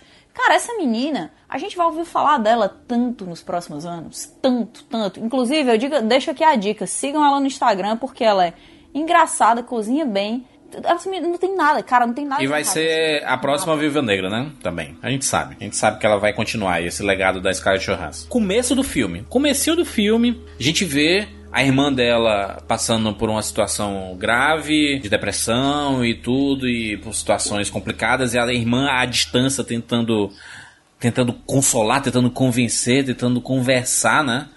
É, e aí a irmã acaba se matando e matando os pais asfixiado com, com gás. E aí você vê que essa menina ela já, ela, ela já recebe um impacto grande da morte dos pais e da irmã. Ou seja, ela fica órfã, sozinha. E aí ela tava vindo de um relacionamento que ela tinha terminado. O relacionamento. Relacionamento meio bosta e terminou. Meio bosta tá sendo legal, né? A gente já julga do começo ao fim o carinha, né? Aquele como sendo um cara escroto e tudo mais. A gente tem pouca construção dele sobre histórias anteriores, né? A gente vê mais de histórias do ponto que a gente assiste pra frente é, em que o relacionamento já estava acabado e a menina continuava atrás dele, mandando mensagem para ele e ele sem conseguir afastá-la. É, não tava acabado, né? né? Ele tava falando para os amigos dele que queria acabar, mas para ela ele não não comentou nada não. Então ela tá constantemente se sentindo um peso porque ele, né, se mostra pouco confortável ali, mas ele é. não acaba o namoro com ela. E, aquele menino, Tá mentindo desde o começo. Deve ter dado uns chifres nela, né, ali. Que aqueles amigos ali nenhum prestava. Eu acho que esse cara, ele tem um probleminha sério com responsabilidade emocional, saca? Porque... Com responsabilidade ponto, né? É. É, porque se ele tá num relacionamento que ele não quer mais estar, tá, e mesmo. Sim. Porque no começo do filme que eles estão conversando, ele e os amigos dele, um dos amigos dele fala assim: Você tá mais de um ano tentando largar dessa mina. Então, ele foi responsável porque ele deixou a situação chegar onde chegou. Porque há seis meses atrás, mesmo a relação dele não estando boa, mesmo a relação dela com a família não estando boa, ele poderia ter terminado, porque seria um, um, tipo, uma responsabilidade, porque tipo, meu, eu não tô aqui, eu não quero estar com você, eu não sou a pessoa ideal para te amparar. Então a melhor coisa que se faz que, que eu devo fazer nesse momento, mesmo que seja dolorido, é a gente se separar. É, é ruim cobrar maturidade de gente imatura, né? Ele claramente é uma pessoa imatura que não conseguia tomar decisão de. Ele, ele praticamente estava com ela por pena, né? Porque ele disse assim: cara, eu vou terminar com ela, a menina tá sozinha aqui, já, já tá longe dos pais, e agora que morreu, eu vou terminar com ela. É, mas ele já tava há mais de um ano empurrando com a barriga, Sim. pô. Peraí, eu. Tem relacionamentos aí que ficam dois, três anos empurrando com a barriga, né? Todo mundo aqui conhece história. Todo mundo conhece pelo menos umas duas ou três ou dez ou trinta histórias assim. Pelo né? menos umas 43 histórias assim, todo mundo conhece. O problema desse cara é que ele foi responsável e ele não teve o timing certo. E quando a família da mina morreu, ele, ele não queria ser o vilão do rolê. Ele falou assim, mano, eu não larguei essa mina até agora, eu não vou largar ela. Mas mesmo nesse momento, ele tava sendo filha da puta, ele tava no intuito de viajar pra Suécia, no intuito dela não ir. Porque, tipo, ai, a família dela morreu, pô, tá foda e tal, não sei o quê. Mas eu não vou cancelar minha viagem pra ficar aqui consolando ela. E ele tava na vibe daquele outro amigo lá, né? Daquele outro amigo lá que é tipo o Sherminator daqui do, do, do, do, do Midsommar. E aí o cara tava, tava na, olhando foto de mulher e dizendo assim, caraca, tem galera mó gata lá. E ele tava empurrando o namoro dele com a barriga, Exato. deixando pra lá pra, pra, por mais de um ano, combinando a viagem com a passagem comprada, sem falar pra namorada dele, e falando é. com os caras de mulher. Sim. Paquerando descaradamente com a, a atendente lá do café, que claramente já conhece ele, tá? Ficou muito claro ali, né? Ficou muito claro. Na real, o, pl o plano desse cara era: eu vou viajar é, eu vou viajar pra Europa com os meus amigos e na semana anterior, se pá, no dia anterior, eu vou largar dessa mina, só que eu já vou largar, entrar no avião e, meu, não vai não ter que lidar. Aí. Eu não vou ter que lidar com essa situação. Ela que fique aí, saca? A infelicidade, é, é, a infelicidade do rolê foi que a família dela morreu de forma trágica e ele ficou tipo, porra, agora eu não quero ser mais filha da puta, né? Porque ele não se enxergava assim, mas eu não quero ser mais filha da puta do que. Então, você quer ir comigo viajar? Vamos aí, pá. Nossa, e ele é tão nojento que ele fica falando para todo mundo que ela não vai, fica falando para ela que ele não vai, fica tipo até o último segundo onde não dá para voltar atrás da responsabilidade. Esse cara tá empurrando literalmente tu, literalmente não porque não é com a barriga, né? Coitado nem tem barriga. E aí, enfim, empurrando tudo com a barriga. Tudo. Pros amigos dele, pra ela, pra ele mesmo, pras pessoas lá do, do Midsommar, pra todo mundo. Sendo que ele falava com ela sobre a viagem, tipo assim, ah, eu vou, mas eu achei que você não queria ir. Ah, eu vou, mas hum, não é para você. Eu nem sei ah. se eu vou. É bem desconfortável essa cena, assim, no, no começo do, do, de como eles tratam, assim, a, a, a, a, situação. Vamos fatiar esses caras aqui um pouco. A gente tem o Mark, que é o vivido pelo Will Poulter, que é o cara que tá querendo sexo, drogas e rock and roll o tempo todo. Aliás, sexo, viagem e rock and roll. Aqui. Até esse filme é... era o mais famoso do elenco, né? Josh, que é o William Jackson Harper, lá, o Tid lá do The Good Place que aqui foi pro The Bad Place realmente, que é o cara que tá querendo fazer a viagem para pesquisar, para fazer pesquisa de mestrado pra dele. Para estudo.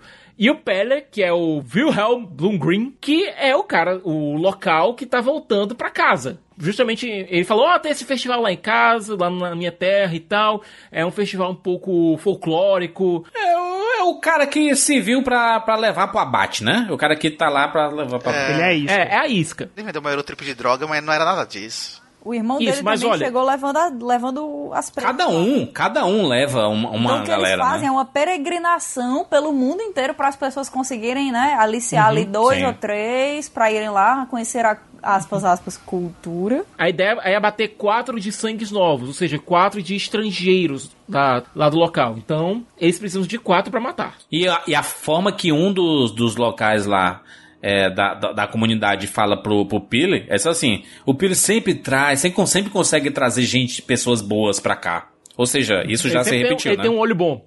Não, mas é aquela coisa, o, o abate ele ocorre de no, a cada 90 anos. O abate em si, o festival acontece, tem um outro tem outro time, mas o abate é de 90 e 90 anos. É como se cada pessoa que eles abatessem é, fossem 10 anos de limpeza que eles fizessem da comunidade. Eu me recuso a passar a mão na cabeça do Christian, sabe, por vários motivos. Primeiro, ele não é nenhum menininho, é um cara que já tá fazendo tese de mestrado dele. Não dá para dizer que é um... de 30 anos, 30 anos nos coros, fica fugindo de acabar namoro. Ai, tenho paciência. Segundo, o cara é mau caráter mesmo, certo? Os amigos deles não são um fluxicheire? Beleza. O tal do Josh, ele vai querendo fazer a pesquisa dele pro mestrado. Os dois, o, o trio se conheceu justamente na faculdade. Josh e o Christian estão fazendo a tese de mestrado deles, certo?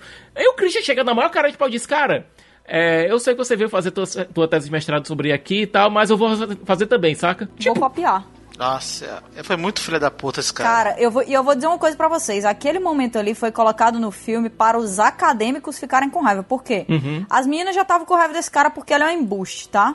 Aí, em algum outro momento, as pessoas normais também ficaram com raiva do cara, porque ele, ele foi nojento em vários, em vários momentos, né? Ele meio que deu aquela pressionada fingindo que não estava pressionando pra menina usar drogas, sabendo que ela estava tendo momentos difíceis ali, que não, né? Ele mentiu descaradamente para ela sobre o negócio lá. Ele foi escroto com os amigos dele na hora que disse assim, ó, oh, não avisei para vocês, mas eu chamei a menina aqui pra, pra nossa viagem, tá? E ficou todo mundo tipo, brother, como assim? Você não avisou pra gente? Então, essa galera aí também ficou, caraca, que paia que esse cara fez. Já estavam com raiva dele. E essa hora aí foi, foi o último prego no caixão, que foi pra galera do, do, do, da academia ficar. Eu não acredito que ele vai copiar o paper do cara. Vamos trocar o nome dele? Ao invés de chamar é, é, Christian, vamos chamar de lixo. Lixo é o, é o novo nome dele. Toda vez que a gente falar sobre ele é lixo, tá? Lixo. Você nos Lixo. convenceu, Catiuxa. Ele esqueceu a data do aniversário dela e esqueceu até mesmo quando eles tinham começado a namorar. Uma coisa que aconteceu uma vez comigo foi que eu fiquei com uma garota e hum. ela. Hum. Ei, e, ei, ei. A gente, flashback pra 30 segundos atrás, a gente. Imaturidade, uma pessoa de 30 anos. Aí, a gente, garota. Uma quinta série, né? Eu tenho 40 anos, eu acho que eu já fiquei com algumas meninas na vida. Ó, oh, Rogério aí, não, rapaz. Né? Rogério é. Ou não, né? Então, mas é, uma vez eu fiquei com ela e ela tinha namorado. Vai piorar a situação. Eita, Rogério. A gente começou a se relacionar, acabou se relacionar, acabou. Uh, nosso relacionamento começou a ficar um pouco mais sério. E aí eu, eu cheguei. Olha aí, vocês estão me, me, me, julgando, mas Menagem? eu cheguei. Eu falei, olha. Eu já. Sim. Não. é uma homenagem à distância, se você for pensar bem. Mas é, é, eu cheguei e falei, olha, é o seguinte, eu, eu não quero mais esse relacionamento desse jeito, pra mim não tá legal. Você eu é o amante. O amante, como, como é a música da Maria Mendonça? Coloca aí. Eu não nasci pra ser a outra. Amante não tem par. Amante, não, tem, não lar. tem É isso aí. Não tem lar. É. Essa eu não conheço. É uma situação um tanto quanto. É, parece, assim, é, no cinema, principalmente, é retratado, no teatro, nas artes em si, retratado como uma situação muito é, confortável você ser o outro, né? Porque você vai lá, só faz lá o, o só transa, só tem a parte não sei boa, o quê, né? só, só tem a parte porra boa. nenhuma, porque se você gosta da pessoa, é como se ela estivesse te traindo com outro cara, ou com uma outra moça. Ô, oh, Rogério, a, a poetisa Marília Mendonça, ela falou assim: amante não tem lar, amante não vai casar, amante não vai ser fiel, amante não usa aliança e véu. E aí acontece que quando chegou o momento que eu, eu falei isso e tal, e eu falei, ó, termina, né? Se você tá comigo, você não tá é, bem com o cara, né? Não tem, não tem sentido isso. E realmente era uma, um relacionamento totalmente falido. E uh, espero que ele não escute o Rapadura Cast. Mas tudo bem, não vai ser. E aí, uh, uh, o que, que, o que você aí? A culpa acabou, aceite. Você, você que sai do seu quarto para, para a cozinha com a cabeça meio baixa porque a cabeça está pesando de chifres. Isso, é isso mesmo. Ei, Deus, pai. Isso faz tantos anos também Deixa que já. Cara, pô. E aí, o que aconteceu? Quando eu falei, quando eu falei, ó, vamos tomar uma atitude e tal, ela, ela não tomava atitude, sabe por quê? Porque uma vez ela tinha tentado tomar atitude e o cara ameaçou de se matar. Meu Deus. Então, é uma situação. E aí ela tinha medo que o cara levasse a cabo isso e ela ficasse. se sentisse culpada do cara se matar, entendeu? Caraca, tinha... olha, eu vou dizer uma coisa, Rogério. Essa é uma história onde exatamente zero pessoas estão certas. Você tá muito errado, Rogério. Peça, peça perdão, Rogério, às pessoas aí. Rogério, você, você se recuperou? Você sabe que fez coisas erradas aí, né? Não, eu me recuperei. Não. Cara, quem não faz coisa errada, quem não tem teto de vidro, quem não tem teto de vidro, traca a primeira pedra, como diria Jesus. A Pete, diga. a verdade é o seguinte, a, trazendo aqui pro filme, a situação dele, vamos pensar o seguinte, apesar dele estar tá fazendo o seu mestrado, as atitudes dele, inclusive com os amigos, já mostra que ele é um moleque. Ele é um moleque que se sente, é, eu vejo isso muito nele, ele sente que perdeu, entre aspas, um. É porque eu fico falando entre aspas, porque eu tô fazendo aqui com os dedos. Ele acha que perdeu parte da sua juventude na faculdade ficando com a menina.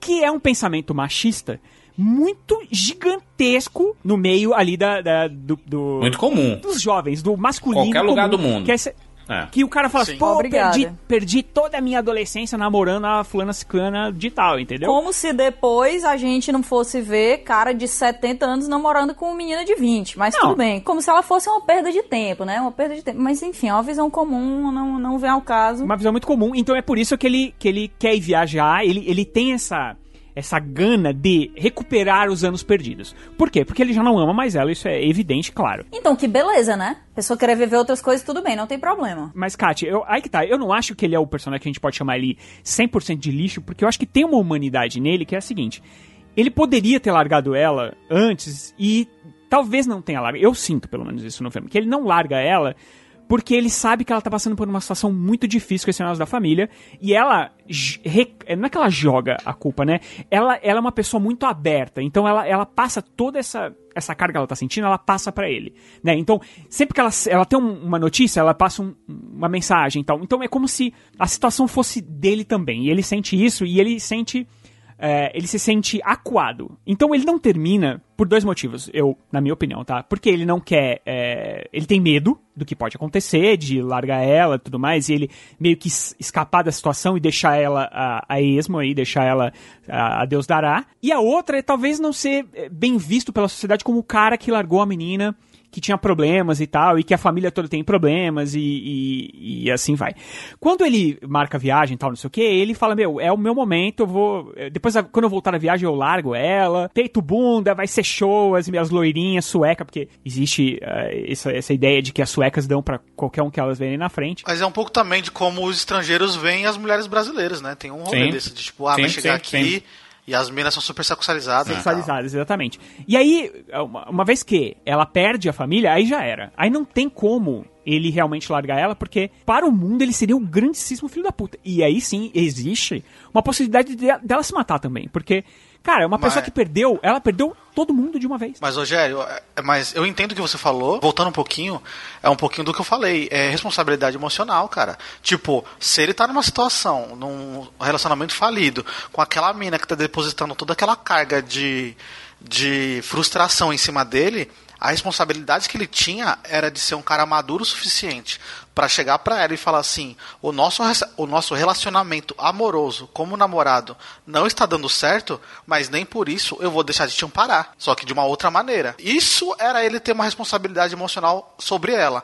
Coisa que ele não fez. Ele só deixou as coisas rolarem, é, entendeu? Tipo. A menina tem um terapeuta, ele pode ir atrás disso, ela tem a família, ah, eu vou tentar conversar. Ela tá conversando no telefone com, com, né, com outra pessoa ali no começo. Enfim, que ele fosse atrás de uma rede de apoio, que ele entendesse o que está acontecendo, fosse aberto, conversasse com ela, mas. Só que é uma pessoa imatura. Exatamente, exatamente, exatamente. Foi o que eu falei. Faltou maturidade para ele, faltou maturidade total para ele. Tanto que ele não termina no papel, digamos assim, mas ele termina emocionalmente, porque ele não dá uma. Ele não demonstra um, um gesto de carinho para ela. Um gesto de afeto. Ele não tem mais nada com ela, né? Ela é um, ela é um encosto para ele. Bom, terminou porque ele meio que to... pegou fogo, né? é, então, mas aí é que tá. Ela que terminou ela com ele. Ela que deu o adeus. Porque se desse. Eu vou dizer o que mais. Eles iam voltar daquilo ali para casa. Ele ia continuar namorando com ela pela covardia de acabar quando faz trocentos anos que ele não quer mais ficar com ela. Aí depois de ter engravidado uma menina lá, ouvido um bocado da todo seis gerações da família dela gemendo junto com ela, ele ia voltar ao namoro e ficar tudo normal, fingir que nada estava acontecendo, ficar com aquela cara de banana. E é isso aí. Eu concordo com a Cat. Eu acho que ele voltaria desse rolê muito, continuando sendo um cara imaturo, talvez até pior, pelo decorrer do filme a gente vê que ele é um cara realmente muito babaca e não ia mudar nada. E ainda ia dar um jeito dela achar que quem tava errado era ela. Ah, um, um cara, um cara babaca como ele totalmente ia colocar, tentar colocar a culpa nela do relacionamento ser falido. Eu não estou defendendo aqui macho escroto. É que eu acho que o Ari Aster, ele é, ele é muito para simplesmente pegar um, um personagem é, escrotão e jogar lá. É assim, é um personagem complexo. Se fosse não tivesse nenhuma uma sobra de humanidade nele, aí você já do começo do filme já diria assim, ah, cara. É, morre logo, tipo. É, não tem é, como, a perda dele né? não é sentido, é. Isso que o Rogério falou é muito verdade. O início do filme é todo construído de uma maneira que você empatiza muito com o lado dele. Que você entende muito pelo que ele tá passando. Você sente os amigos chegando e dizendo assim, pô, cara, mas faz anos que tu quer acabar. E ele, é, mas é porque ela tá mal, não sei o que. Aí você fica, caraca. O Ariacha, ele planta os, os elementos durante o filme inteiro. A parada de esquecer os momentos importantes, o aniversário dela, do quanto tempo que estão juntos. Você, você não vê ele encostando na Dane, em nenhum momento eles não dão mão, eles não ficam de mão dada, não tem carinho, não tem absolutamente nada. É, tem, tem abraço, né? Mas tem um abraço que você já sente um estranhamento quando ele acontece. Eu acho que o que acontece é isso aí. No início você. É, o, o filme é construído para você empatizar com o lado dele e ver a menina como ah, ela, ela está sendo um peso na vida dele, né? E aí, quando começa a caminhar um pouquinho, você vê que ele é completamente relapso, que ele não se importa com ela que ele não acabou por isso, né? Porque ele, porque ele tem medo da impressão que as outras pessoas podem ter sobre ele. Para mim, esse é o motivo, porque se fosse por pena dela, por cuidado com ela, por, né, irmandade, ou seja lá o que for, que ele se importa com aquela menina, a gente veria outro tipo de atitude dele em relação a ela. E ele não tem em nenhum momento uma coisa assim, que ele realmente está se doando porque ele quer todas as coisas que estão acontecendo são por aparências. Cara, a, a família da menina inteira morre em uma noite só. Quem mata é a irmã dela, que logo depois se mata. O cara fica lá, fica né, perto da menina, naquela coisa que a gente fica, pô, é isso aí, o cara tá cuidando dela, massa. Aí ele pega, na hora que a menina dorme, ele dá uma sumidinha, ela, ei, onde é que tu tá indo? Aí ele, olha, não, eu sei que eu tô com raiva, tá? Mas. Aí ele pega e diz assim: Olha que, olha que desgraçado, sério, na moral, olha que desgraçado. Ele pega e diz assim: Eu vou só passar naquela festa ali por 45 minutos. Olha a especificidade da informação desse desgraçado dele. Sério, 45 minutos é quem não quer dizer que vai passar uma hora, entendeu? Então você vai entendendo que na verdade ele não tem cuidado por ela, e aí é que, que é, essa é a virada do filme. Você entende o lado dele, você vê que tem alguma coisa estranha, você entende o lado dela e leva ao, a, a catarse, né, tecnicamente, ali no, ou pelo menos a compreensão do que ela faz no último momento do filme. Se você pegar o escopo dele, inicial, cara, um casal, problema de relacionamento, aconteceu né, uma tragédia na, na, na, na, família dela, e como é que ele vai lidar com isso? O próprio Ari Aster, ele disse que ele escreveu esse, essa história depois dele ter um término de relacionamento bem conturbado, e aí faz a gente pensar se na história, pelo jeito que ele falou de ser conturbado, ele devia ser a personagem da Dani na história, né? E a, é a namorada dele, ou esposa dele que seja, essa pessoa que não queria mais estar com ele ou alguma coisa do tipo. Ou ao contrário, ele foi o, o Christian e, e, a namorada dele, a Dani, enfim. A gente não, não, não tem como saber, mas ele disse que foi um, um término de relacionamento muito tumultuado e ele queria contar essa história, só que a gente está falando de quem? Do Ari.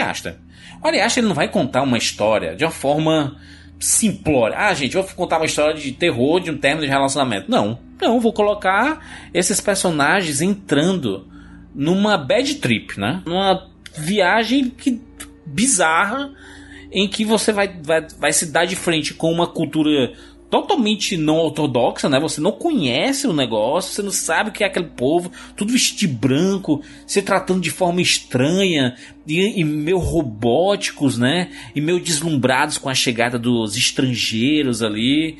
É, e vai todo mundo chegando ao mesmo tempo, eles são recepcionados e eles ficam com aquele olhar de assim: Meu Deus, o que é que esse povo. Esse povo não é normal, né? Tem uma coisa diferente aqui. O que passa a acontecer ali dentro da, da comunidade é que começa a chocar as pessoas. Porque a gente tem um ritual logo no começo em que duas pessoas da, daquela, daquela comunidade elas se matam, elas pulam de um precipício. E, e, é, e é, muito estranho, porque o Ariashi faz questão de mostrar. Gente, não tem aqui, aqui não tem pudor, né?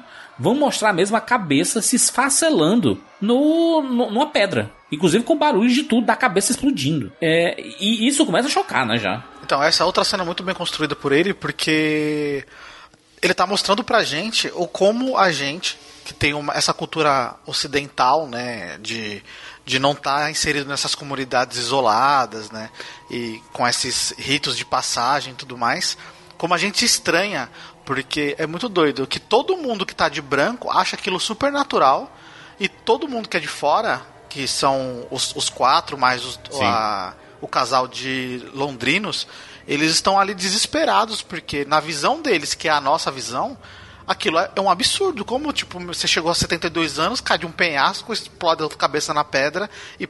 Ok, tá tudo bem, assim, saca?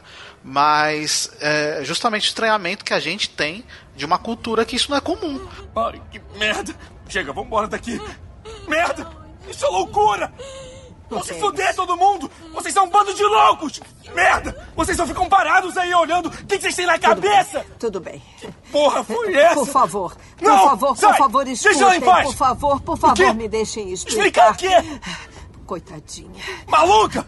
O, o, o que você viu é um costume observado há muitos, muitos, muitos anos. Costume? Isso é Sim. loucura! Os dois que pularam atingiram o final do seu ciclo de vida larga. Vocês precisam entender isso como uma grande alegria para eles. Alegria? Sim, quando for a minha vez, será uma grande alegria para mim. Encaramos a vida como um círculo, como uma reciclagem. A senhora que pulou, o nome dela era Ilva. E aquele bebê ali que ainda nem nasceu herdará o nome dela. Em vez de envelhecer e morrer com dor, medo e vergonha, nós damos a nossa vida como um gesto. Como um Um gesto. gesto antes que ela possa estragar. Não adianta nada morrer fugindo do inevitável. Isso corrompe o espírito. Caramba, desculpa não ter alertado vocês. A gente acha estranho é, coisas do tipo, ah, porque vai num velório, vai lá ver um morto, e é uma coisa e tudo mais. Só que culturas de América Latina veem a morte de uma maneira totalmente diferente, Sim. assim, saca? O próprio México Celebram, é uma, né? comunidade latina e celebram a morte de uma maneira diferente, que quando alguém que não tá inserido naquela cultura vê e fala, nossa, mas eles celebram a morte, puta, mas que estranho, porque a morte é isso, porque a gente tem essa visão de que a morte é algo ruim e tudo mais, é deturpada. E eu acho que o o Ari Aster tenta trazer de uma forma, é lógico que com um gore muito explícito ali, né? Tipo, a cabeça explodindo e tudo mais. Mas tenta trazer exatamente esse questionamento tipo, o quão estranho é uma outra cultura pra você e o quão aquilo vai te incomodar, saca? Dentro do, do, do Brasil mesmo, as em diferentes regiões, a, o, o luto é tratado de maneira diferente. Não tem a história de, eh, em alguns lugares do interior, onde você vai beber o morto, e então eh, todo mundo vai lá, e aí fica o caixão lá vários dias, e a galera fica lá bebendo. Oxe, Bacurau, mano. A gente vê em Bacurau lá, aquela procissão inteira lá, Pois daquelas é. pessoas, a forma que é tratada, né? toda aquela, aquela galera, todo mundo falando, cada um dando seu discurso. É, é diferente. Aqui em São Paulo, por exemplo, é uma coisa super cinza, morna, as pessoas ficam dentro de uma Gente, salinha. é- Nos Estados Unidos você vê aquela, aquela cerimônia que todo mundo vai para a casa do, da família da pessoa Eu ia que falar morreu, isso agora. Moços, né? todo mundo levando comida, etc. Mas o que a gente tá falando aqui não é questão exatamente do luto. A gente tá falando aqui de uma cerimônia no qual, quando você chega no último ciclo de vida, no final do último ciclo de vida, uma pessoa completa 72 anos, segundo o costume deles, que ele encerra o ciclo de o ciclo final, a pessoa se mata. É, é, é isso que acontece. Você completa Pra 72 eles é anos. meio que se entregar, e eles estão de boa com isso. Eu não, eu não, eu não sei se a, a mulher, ela parece, a senhorinha, ela parece estar mais de boas. Ele parece estar mais reticente com isso, sabe? A cara dele de que, cara, eu não queria estar nessa situação. a forma como ele cai também é diferente. Também tem outra coisa. É, na cultura pop, não é a primeira vez que a gente vê isso. É, tem um filme chamado Fuga do século 23, Logan's Run, que lá a pessoa completava 30 anos e morria. Então nota- o ponto de corte era bem menor. É, mas a gente empatiza até menos com isso, né, Siqueira? Quando a gente fala que uma pessoa com 30 anos morre, é, é mais difícil a gente compreender do que esse caso aqui. Que inclusive a mulher chega depois pra explicar o que é e fazendo paralelo com a nossa realidade, que as pessoas morrem sozinhas em asilos, doentes, sem conseguir cuidar da própria vida, e que eles fazem essa escolha por, por isso aí, né? Em Jornada nas Estrelas da Nova Geração, você também tem um episódio no qual a tripulação da Enterprise lida com uma coisa parecida.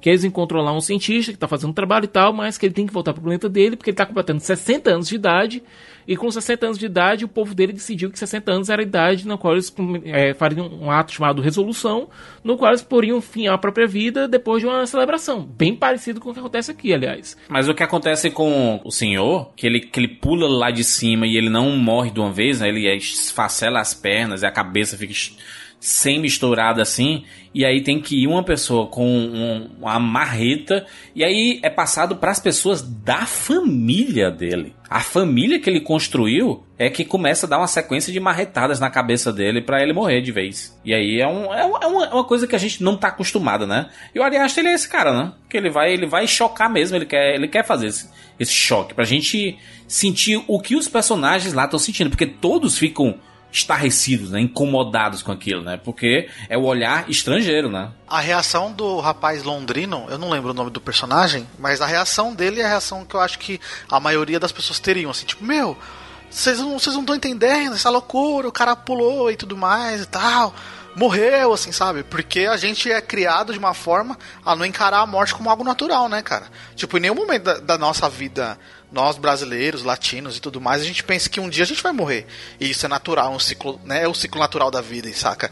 E só que para eles tem um, um, prazo de validade. É, eu sigo em negação aqui em relação a mim e a todo mundo que eu gosto também. É, exatamente. Tipo, a gente quando a gente, quando a gente pensa que tipo o nosso pai, mãe, avó, sei lá, possa vir um dia a morrer, porque a gente não fica na. Não, eles vão morrer um dia. A gente fala, ah, mas talvez um dia eles venham morrer a gente já fica nessa angústia do tipo, meu Deus, sabe? Eu não penso nisso a um ponto de que eu procurei sobre congelamento de pessoas. Eu quero fazer na minha mãe o Walt Disney.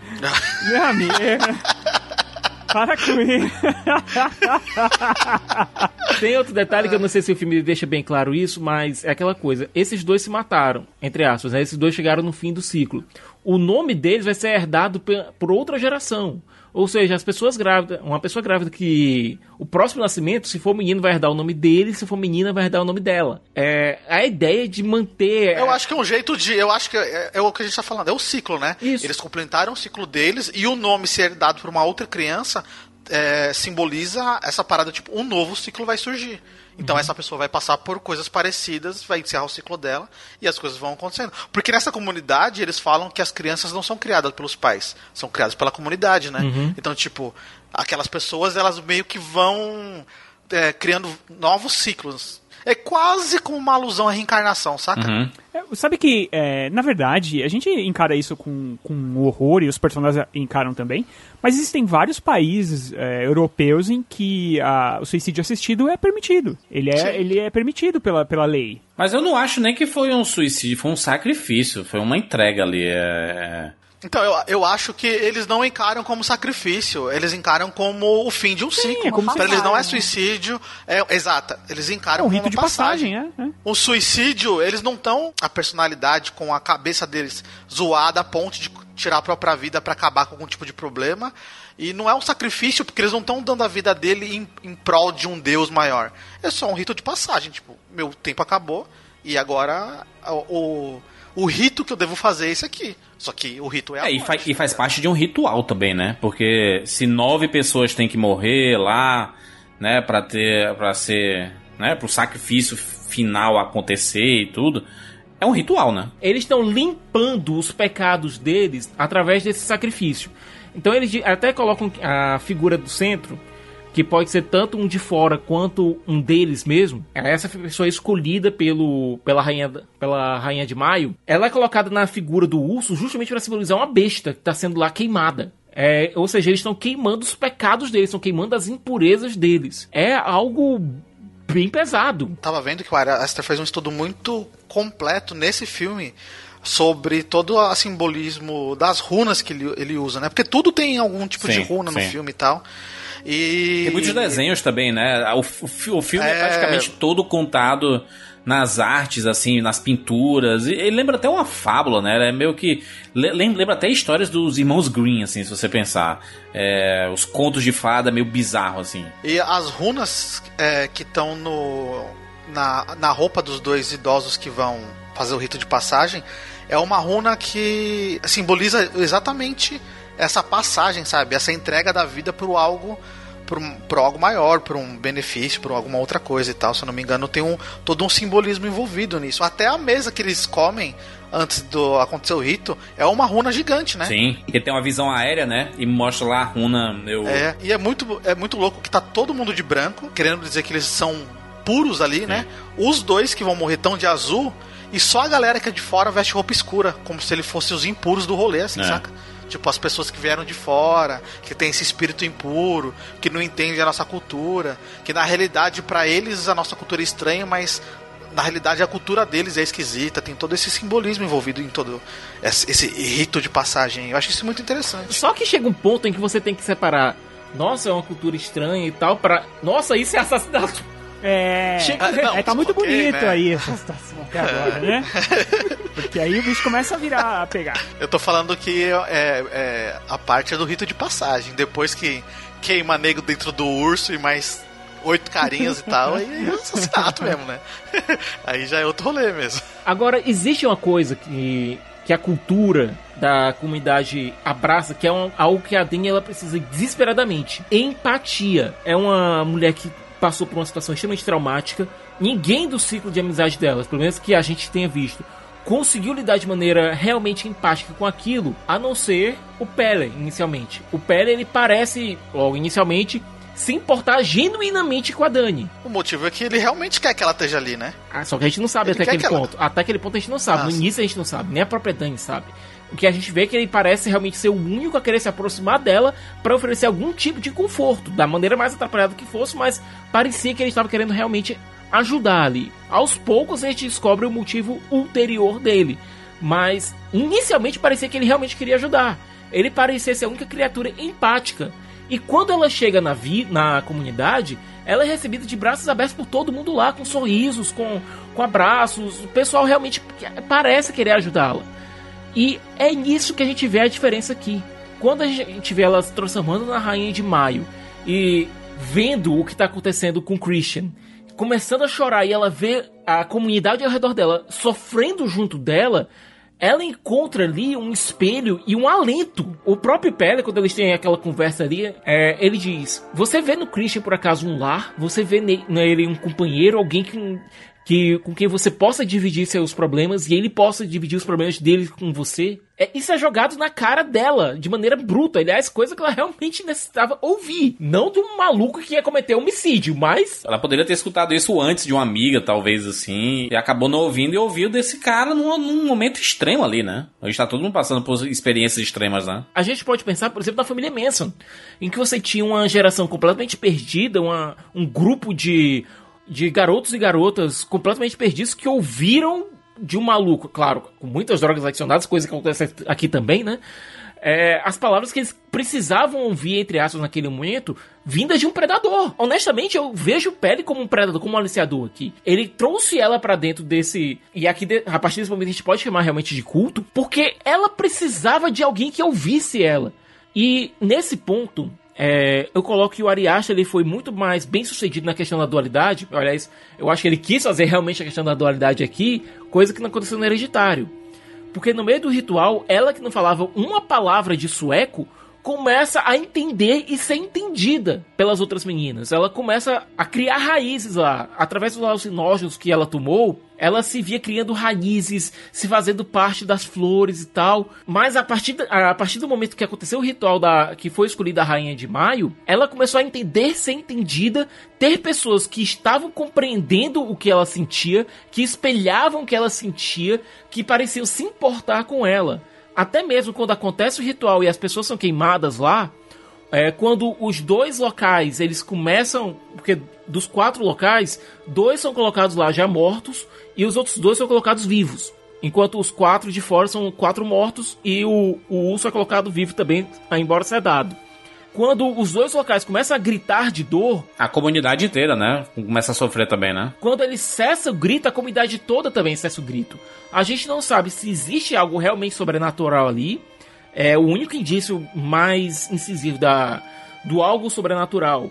Vem mais a questão dela conseguir entender e ser entendida, apesar de não parecer falar uma palavra de sueco. E ela diz que ela não sabia falar sueco, mas começa a falar a língua. Então, é o único indício de algo sobrenatural acontecendo, mas mesmo assim pode ser algo induzido pelas drogas. Acho que nem é sobrenatural, né? Ele é um compartilhamento de dor, né? É uma, é uma coisa metafórica. Mas nesse filme, toda essa coisa que as pessoas têm de é, reagir junto, que a gente vê esse grito do pessoal, né? Quando ele se joga de lá, a gente vê também a, a- todas as gerações e amigos e conhecidos da menina lá que o cara, né, acaba reproduzindo com ela, porque aquilo ali é um, né? Enfim. A cena lá que o Christian e a Maja, né? Ela, ele- eles acabam transando e tem toda aquela. As, as senhorinhas peladas e tem aquele negócio tudo ali. Aquilo não é uma cena de estupro, não, porque ele é drogado, né? Ele é induzido para aquilo tudo, ele é forçado, minha basicamente. visão, sim. né? Na minha visão, sim, porque ele está sob influência de substâncias ele claramente não tá com controle sobre ele mesmo. Ele, né, tá, tá rodeado ali por pessoas, tá, né? Você sente que é meio forçado, que é algo que ele não faria. Não, completamente forçado, que é algo que ele não faria. Fora que se a pessoa tá sob influência de qualquer substância, ela já não tá em condição normal de, de consentir ou não a alguma coisa. Tem, tem uma hora que a senhorinha fica empurrando a bunda dele, né? Fica pra, pra fazer o movimento, Nossa, né? tudo aquilo ali, cara, tudo naquela cena é tão errado. Mas o que eu ia falar é que tem aqueles gemidos lá, tem a cena das meninas chorando junto com a Dani, e isso tudo, o próprio Ari Aster falou, né? Que ele colocou aquilo ali pra, pra linguagem daquelas pessoas ser baseada em empatia. E aquilo tudo é empatia literal, né? Porque empatia é isso, é você conseguir se colocar no lugar do outro. Ali eles estão forçando se colocar no lugar do outro, é, imitando o outro. Então é, é, como se fosse isso, uma empatia literal. E tudo que aquela menina estava procurando era, era, era comunidade, era alento, era compreensão, era empatia. E ela chega naquele lugar onde isso acontece de maneira completamente bizarra, mas acontece frequentemente. E a comunidade é basicamente baseada nisso, né? Foi a maneira que ela tá tão quebrada emocionalmente que quando ela chegou nessa comunidade e eles abraçaram ela, ela só abraçou de volta, né? Tipo, eu achei um lugar aqui que as pessoas entendem a minha dor, saca? Ela tentou fugir, ela não gostou, né? É, vindo junto, tipo, ela chegou numa comunidade com uma galera, principalmente o namorado que tava foda-se pra ela, e encontrou uma galera que tava, tipo, literalmente, né? Uma empatia, como você falou, uma, muito literal abraçando a dor dela, assim, sabe? Tipo, falando assim, eu te entendo, eu sei que você tá passando. E a gente vai passar por isso aqui junto. E, meu, e por mais bizarro que seja a comunidade, é, eu super entendo ela ter abraçado aquela comunidade com unhas e dentes. Porque, na real, ela, ela não deixou uma vida para trás. Ela foi para lá sem família, sem amigos, sem nada. Então, tipo, gente, daqui pra frente, tipo, da, desse ponto aqui, eu não tenho mais nada para trás. Eu não tenho vida, eu não tenho família, eu não tenho parente, eu não tenho ninguém. Eu só tenho essas pessoas aqui que não me conhecem e mesmo assim fizeram muito mais por mim do que essas, esses meus amigos, meu namorado, etc, etc. Isso, não é, isso não é nenhum caso isolado em si, né? As pessoas que passam por traumas, elas se sentem automaticamente muito solitárias. Porque e vulneráveis. Elas, sim, e, e, solitárias também, acho no sentido de solidão, porque elas, elas sentem que ela passou aquilo sozinha. Elas ficam vulneráveis e influenciáveis também, né? Por exemplo, no caso dela, é uma coisa que ela passou sozinha, né? Ela perdeu a família toda e tal. E, é, por mais que ela converse com outras pessoas que falem, olha, eu entendo a sua dor, ninguém sabe exatamente qual é a dor, né? E ela, é, as pessoas que passam por traumas, elas tendem a, a, a se é, juntar de alguma forma, por isso que tem aqueles grupos é, que inclusive tem no Hereditário, né? De grupos que. É, grupo que. Que é que o, ajuda, é um link né? entre os dois filmes, inclusive. Que ajuda. Por quê? Porque são pessoas que passaram pelo mesmo tipo de trauma. E aí elas. É, essa solidão meio que é, é, aplaca um pouco, sabe? Ela fica um pouco mais, mais tranquila, assim. Então, no caso dela, você ter tantas pessoas, assim, passando mais ou menos pelo que ela tá passando, ela se sente totalmente eh, dentro da comunidade, né? A ponto de finalizar o único elo que ela tinha com o mundo real, que seria o ex-namorado, no caso. É. Era o único link que ela tinha com o mundo real, assim, com o mundo é, civilizado, entre aspas, era, era o namorado. Então, por que não queimá-lo? Na verdade, não uma fogueira gigante. É, eu vejo no, nesses dois filmes do Ari Aster, é, a gente tem dois longas-metragens. Por incrível que pareça, esses foram os dois primeiros filmes dele. Os primeiros longas dele. Ele fez um curto também lá com a Rachel Brosnan, mas de longa-metragem, esses foram os dois primeiros trabalhos dele. É algo absurdo. Eu vejo muito de Ingmar Bergman, que também é sueco, aliás.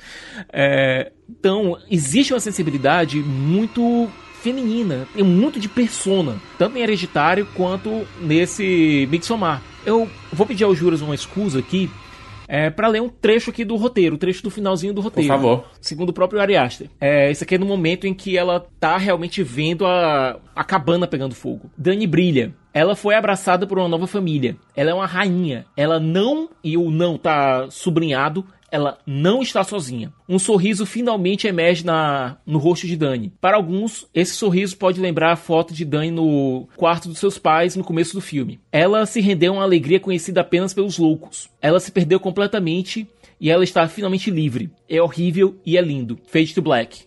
A tela escurece. Aí toca Só os Loucos Sabem, do Charlie Brown Jr. em seguida. o que o Ariacha coloca aqui é justamente isso. A Dani ela chegou num ponto em que ela foi quebrada pela vida, não tinha ninguém para ajudar lá a catar os pedaços, E o novo retrato que surgiu foi montado pela essa comunidade e aqui barra seita, porque o que, o que esse grupo faz com ela é realmente fazer com que o mundo dela vire de cabeça para baixo, justamente porque a única pessoa, as únicas pessoas que parecem aceitá-la são realmente esses loucos. E as mortes do, do, do da galera são todas bizarras, né? Uhum. Acho que tem um que fica aberto o, o, tórax, assim, e aí você vê o. É, pulmão. É, aquilo ali se chama de águia sangrenta, Aqui. É, é, um, é um ritual viking. Inclusive, ele tava respirando ainda, ele tava vivo quando. No momento em que o Christian o vê lá, ele tá vivo. Você ainda vê os pulmões respirando um pouco. Então, será que ele estava vivo ou será que o Christian, por efeito de, a, das drogas, ele está. A, porque o Ari Aster, toda vez que alguém tá drogado no filme. Ele vai pro POV dessa pessoa. Isso, o ambiente volta a tá se mexendo sozinho. É a comida, né? A comida da mesa fica meio que pulsando. É, será que pelo ponto de vista do Christian, que ele tava realmente drogado ali, ele não tava vendo o pulmão se mexer e não tava realmente literalmente se mexendo? Pois é.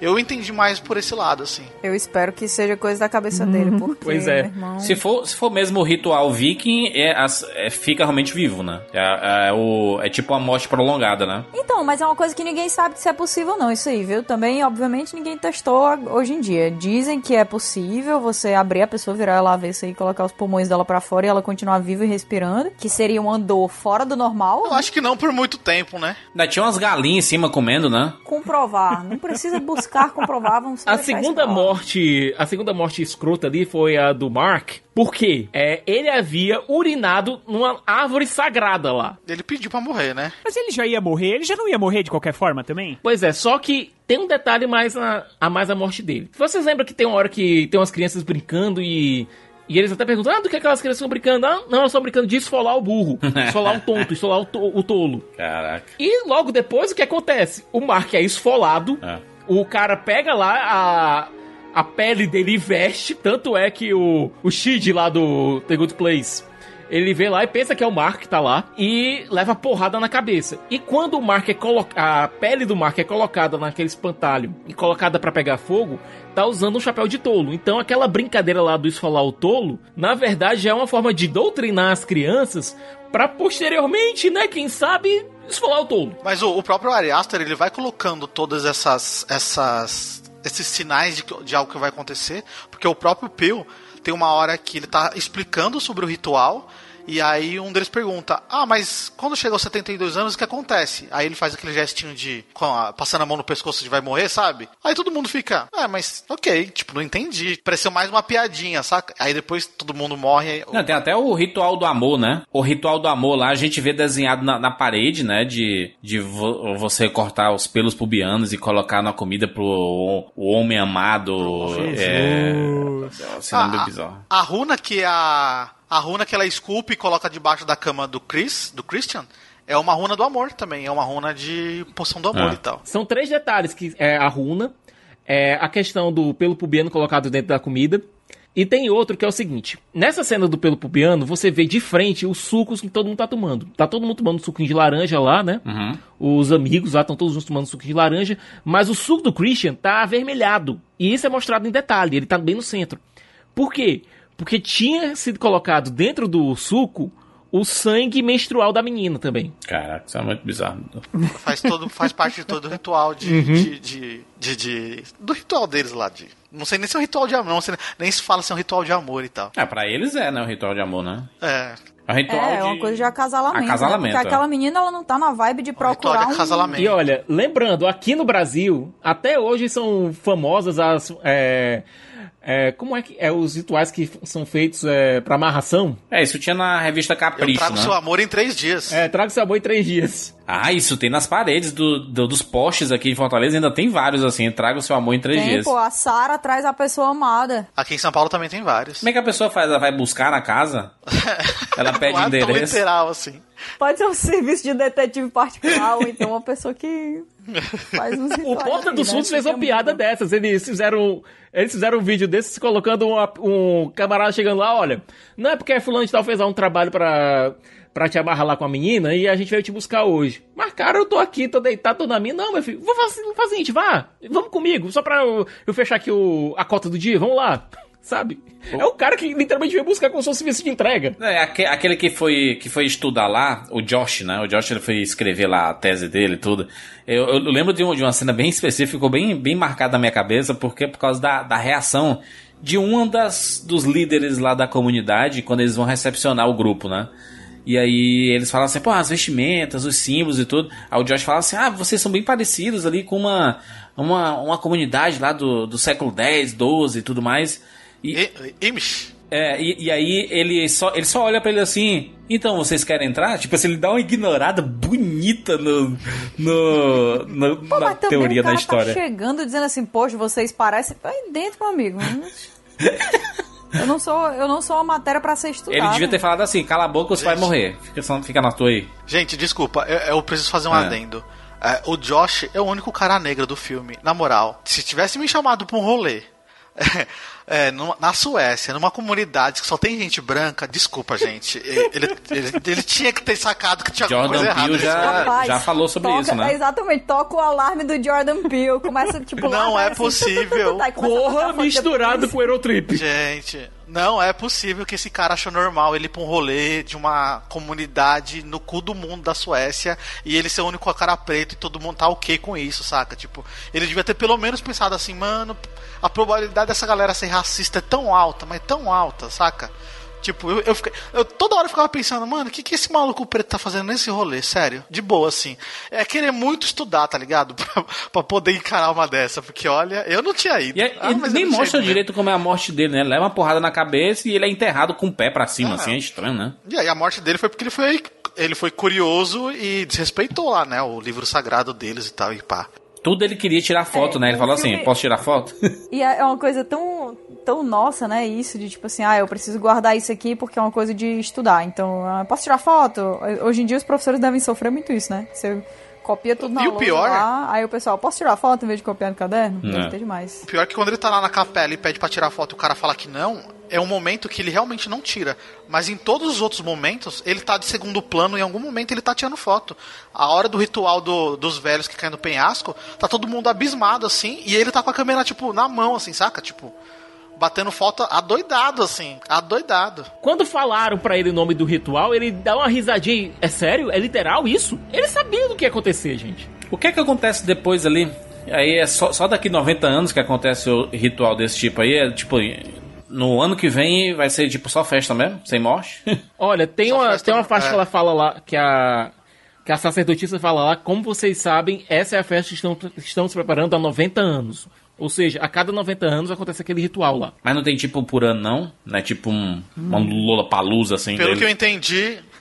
pelo que eu entendi, todo ano eles fazem essa reunião, mas não resiste esse ritual de sacrifício. Entendi, e do de levar a galera lá, tipo, é um rolê, é tipo, se eles tivessem ido num ano que não era o ano do esse ano especial, eles chegariam lá, fazeriam um estudo, uma comunidade independente, ia ficar por isso mesmo, não, não talvez não, não nunca iriam saber que existia um ritual de passagem. Olha, considerando o Mark e considerando o Josh, os dois eu acho que iam morrer, sabe? Porque um ia ficar tirando foto e ia, ia morrer mesmo, é. e o outro ia ter a situação lá de mijar na, na árvore sagrada do, do povo alheio e, e iam esfolar o, o tolo, né? Eu queria, antes de, de, de continuar, eu queria é, fazer uma pergunta pra Cat, que era sobre o final do filme que a gente tava falando, justamente naquela parte que o, o Siqueira leu, saca? Que no finalzinho ela tá ali toda olhando o, o, o ex-namorado dela queimar. A roupa de flores, casinha, né? E ela começa. Da escola de samba. É, a roupa de flores. E ela começa a sair chorando, saca?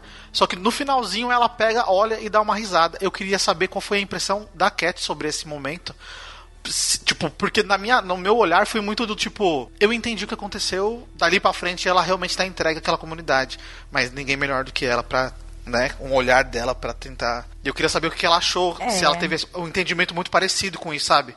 De ela ter se entregue para aquela comunidade naquele, naquele exato momento ali. Senti, senti bastante isso, mas também senti uma coisa de livramento, sabe? Porque ela tava naquele, naquela coisa ali que também não tava sendo legal para ela. É como o próprio Pelle falou, ela não achava uma comunidade nele, uma casa nele, uma um alento nele, né? E desde o início do filme ela coloca como um, uma sensação de que ela é um peso na vida dele. Ela conta todas as coisas para ele, ele nunca precisa dela e ela se sente culpada de constantemente precisar dele. Então, ela vê, tipo, se vê abandonada, né, dentro daquele relacionamento durante o filme inteiro. Chega ali naquele final em que ela já é celebrada, ela tem aquelas pessoas que, né, empatizam com ela, que fazem a, a, que sofrem a dor junto com ela, que tem todas aquelas coisas. E ela encontrou o canto dela. E ali ela, ela já passou por. Não, não sei, mas eu suponho, por tantos anos dentro daquele relacionamento bosta, sabe? Só que ela também não conseguia sair, porque era meio que a única coisa que ela tinha. Vocês, entenderam isso aí também? Porque ela gostava muito dele. Tanto é que a gente vê ele olhando para as outras minas e ela vendo. É, a, a, as meninas olhando para ele, ele, ele respondendo e ela sabendo que aquilo ali tem alguma coisa estranha. Ela constantemente querendo saber onde ele tá. Ela que se interessa ali por ele, tipo, como se ela tivesse também com medo de perder, né? De deixar aí. Ela tem ciúmes. Mas naquele momento ela, ela percebeu que não precisava. Ela não precisava Sim. daquilo ali. Porque aquilo né? ali era, era uma. Let it é, go, let it go, amiga. Só que é. em fogo dessa vez em vez de neve. Let it go total. E eu acho que no momento que isso acontece, a gente sempre acha que, que a nossa reação automática é de imediatamente ficar feliz, né? Mas eu acho que antes do ficar feliz existe também o luto. Então eu acho que ali o que, pelo menos o que eu interpretei, é que ela estava sentindo a dor daquela coisa indo embora, sentindo aquele amor, aquele relacionamento, aquela coisa que ela construiu por vários anos indo embora, mas ao mesmo tempo entendendo que aquilo era necessário e que ela seria outra pessoa depois disso. E ao mesmo tempo que ela estava encontrando uma comunidade, encontrando a aceitação e que ela também estava sendo a aceitação, né? Porque esse filme inteiro, para mim, ele é muito. O vilão desse filme é, é etnocentrismo. É a maneira como você enxerga a sua cultura como a única cultura e todas as outras culturas como barbáricas. Todas as outras pessoas que chegam ali de fora dentro daquele, daquela comunidade, elas enxergam esses rituais como barbáricos, como a gente vê na, na parte lá do, do ritual que envolve lá o suicídio do, do, dos caras, né? É, ou então eles enxergam como algo exótico a ser sexualizado, que é o que acontece com o cara lá que é o Sherminator, ou então eles enxergam como algo exótico a ser estudado, mas a ser estudado de um jeito que sirva para alimentar também o próprio ego de pesquisador daquelas pessoas. Então, para mim, é, é, é, sobre isso, sabe? Como o vilão são os outros. O vilão é a coisa que está fora da minha bolha. Mas a Dani, naquele momento, ela também aceita as pessoas que estão fora da bolha dela. E é por isso que ela consegue entrar. Por mais que a comunidade seja bizarra, é um canto em que ela realmente tem outras pessoas. Mas é, não é só isso, sabe por quê? Não é só aceitação. Porque ela poderia, nesse caso, por exemplo, ter escolhido. Eles dão uma opção de escolha para ela. Ela pode escolher alguém da comunidade ou ela pode escolher alguém de fora. Então ela podia escolher alguém que ela não conhece, que ela nunca viu, era um cara lá, um aleatório qualquer, ou o ex-namorado, quer dizer, o namorado em si. Então tem sim um, uma questão de querer dar um ponto final, sabe? De abandonar. Ela tá é... querendo apagar, queimar, quebrar as pontes, né? É tipo... É queimar o passado, literalmente. Eu queimo o meu passado que, e eu começo tudo de novo. Juntava ela com aquela história, né? É, ele é o vínculo, né, da vida dela passada. Ele é, um, é, é o único vínculo, o único vínculo que ela tem. E é super compreensível ela querer realmente. É que lá tem a forma literal dele ela queimar ele, mas a analogia seria ela muito do tipo. Eu quero. Ele é o meu único vínculo e eu não quero mais ele na minha vida, porque daqui para frente é uma vida nova. É, e tem também o fato de que aquilo ali aconteceu, né? Aquela escolha aconteceu aparentemente logo depois dela pegar o cara transando com a menina num ritual de acasalamento, né? Sim, sim. Então, assim, ela deve. É, é importante a gente saber que ela estava muito no momento de ira ali ainda. Apesar dela também estar tá no momento muito de euforia. Cara, eu só posso imaginar o que era que estava acontecendo no cérebro daquela menina. Porque ela estava com ódio, ela estava muito feliz, ela estava exaltada, ela estava drogada. Brother, sei lá. Tinha acabado de comer Muita coisa de uma vez só. ali.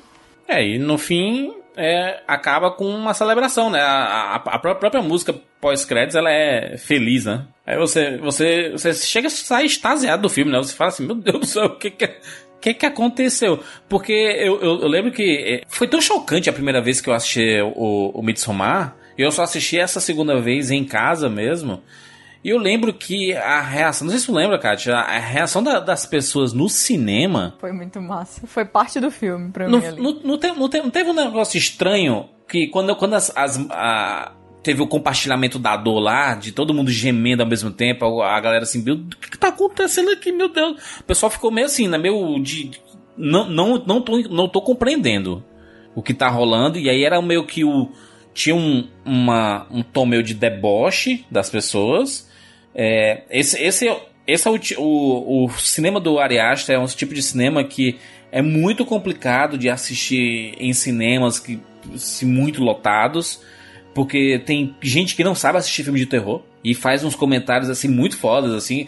Eu já eu só tô acostumado a assistir filme de terror de tá todo mundo em silêncio e o cara peidar com a mão assim, sabe? É, a galera gosta de ver filme de terror para rir. Essa é a verdade. As pessoas é, gostam é. de assistir filme de terror no cinema pra rir. É, Aí, DJs, só que, tipo, essas um coisas assim. Errado, né, cara? Eu conheço muita gente que não assiste. Não assiste mais filme de terror no, no, no cinema. Eu fiquei até surpreso que na minha sessão do é, Um Lugar Silencioso. E olha que eu fui a pessoa que fez a pessoa se calar, né? A pessoa tava falando e falando assim. Tá, tá todo mundo em silêncio, né? E a, eles andando assim, ele, ele fala assim: Esse vai ser assim, esse vai ser aqui. Aí eu falei assim, você quer, vai contar o filme inteiro aí? Ou vai assistir? Aí o cara simplesmente calou e... Ô, roteirista. Né? Alô? você sabe que uma vez eu, eu assistindo, quando o Exorcista foi relançado, é, que aí apareceu até a cena do escorpião lá e tudo uhum. mais da escada e foi remasterizado. Então eu fui no cinema assistir e eu tive que sair da sala, chamar alguém pra vir dar bronca no. Cara, tinha uma turma de adolescente não calava a boca, ficava rindo. É. Todo... Cara, exorcista. Tem gente que tá no cinema lá pra, pra ver os filmes, né? E tem outros que estão pra. É, tipo assim, a reunião dos amigos no cinema pra zoar. Vamos Exato, zoar, é, vamos zoar. Mas, filme de é, terror, mas quando a parece... gente assistiu o Midsommar, a gente viu o, o deboche, a piada e o desconforto das desconforto. pessoas, né? Que entra de novo nesse negócio que eu falei do, do etnocentrismo. Todo mundo vê aquilo ali como tosco, violento, desnecessário ou bizarro. Mas o Ari Aster, ele subverte dentro do próprio cinema dele, porque se você for assistir um filme dele e aí você for querer fazer uma piada, ele vai fazer um negócio bem na frente que você vai ter vergonha de ter feito uma piada sobre alguma coisa dele ali. É, eu, eu, eu, lembro quando assisti A Bruxa no cinema, meu irmão, foi um incômodo. Um incômodo absurdo. De gente xingando durante o filme. Pô, acontece nada! Que porra de filme é esse? E é realmente muito complicado. Muito complicado. São filmes, são filmes com temáticas que fogem um pouco do terror tradicional, né? É, do jumpscare, essas coisas assim, para trabalhar mais o terror psicológico. E tem uma galera que realmente não sabe assistir e, e, é, e é muito crítica com esse tipo de cinema também. E, então são, são filmes bem complicados, é bom pra assistir em casa. expectativa atrapalha, né? A expectativa atrapalhou, na minha opinião, esses dois filmes atrapalhou o hereditário porque ficou toda aquela conversa. Não sei se, se vocês ouviram isso, né? Eu ouvi. Vocês ouviram também, porque vocês também convivem com, com Siqueira e Afins.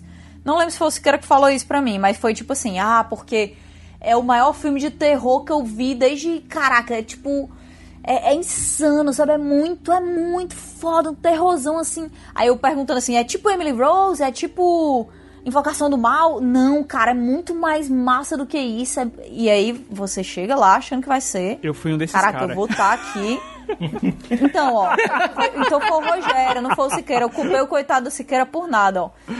Aí as pessoas chegam no cinema esperando que elas vão viver a experiência das mesmas pessoas que assistiram Exorcista pela primeira vez na época que foi lançado. Vomitar dentro da sala, de sair passando mal e tudo, né? Exatamente. É outra, é outra coisa, é uma coisa diferente. Assim como o próprio Midsommar, acho que sofreu também algum, é, pela expectativa porque Midsommar não é um filme de terror. Só que porque ele estava vindo do cara que fez Hereditário, que foi colocado aí como uma grande celebração do terror e tal, que o pessoal também coloca na mesma caixinha do, de, de outros terrores, né? E que se não for daquele jeito acaba decepcionando. Aí Midsommar eles também esperam isso aí, que é é também um terror, mas é mais um filme de incômodo, mas de, enfim, de várias outras coisas que a gente já conversou aqui. Uhum. E a expectativa de várias pessoas também foi frustrada. Então eu acho que aí vale uma discussão até sobre o, o título que a gente também já discutiu aqui, que é O Mal Não Espera a Noite. As pessoas entram esperando o quê? Um filme de terror. O mal não espera a noite. O bicho vai atacar durante o dia. Só que nesse caso não tem bicho. Não tem bicho. É gente. É gente. Exato. É... Eu esperei Midsommar inteiro. Sequer eu tinha certeza que em algum momento eles iam invocar o demônio. Eu tinha certeza. No, no, no Hereditário não teve um problema de uma divulgação errada, que eles ficavam falando que é o filme, para quem gostou de A Bruxa, vai gostar de Hereditário e tudo mais Ah, e tal, mas e são filmes que Eu acho que tem uma não. proposta completamente diferente Não, tal. tem propostas diferentes, mas abordagem parecidas. Eu acho muito parecido. É mais contemplativo. E ambos da A24, né? Mas o problema é que o cara que assistiu A Bruxa vai assistir Hereditário vai estar esperando um filme quase como uma continuação espiritual. E não é, saca? Tipo, é um filme diferente. Aí é questão de comunicação, é o que eu falo e você entende. É colocar que os dois têm abordagens parecidas, mas histórias completamente diferentes. É, no caso. Mas pra massa, mas pra massa, a- o grande público enxerga de uma maneira muito literal, saca? Tipo, ah, eles estão falando que é um filme muito parecido com A Bruxa. Vou assistir porque eu gostei da Bruxa. Chega lá, é um filme que tem uma proposta parecida, mas vem por uma vertente completamente diferente. E é...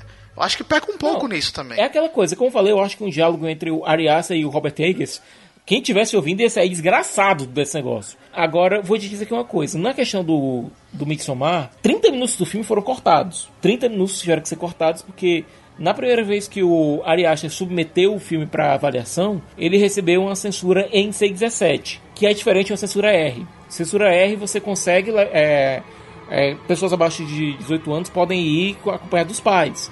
Em C17, qualquer um com menos de 18 anos não pode entrar. Ponto. Ou seja, 30 minutos foram cortados, mas depois foram colocados uma versão do diretor que eu ainda não consegui assistir, mas vou tentar ver.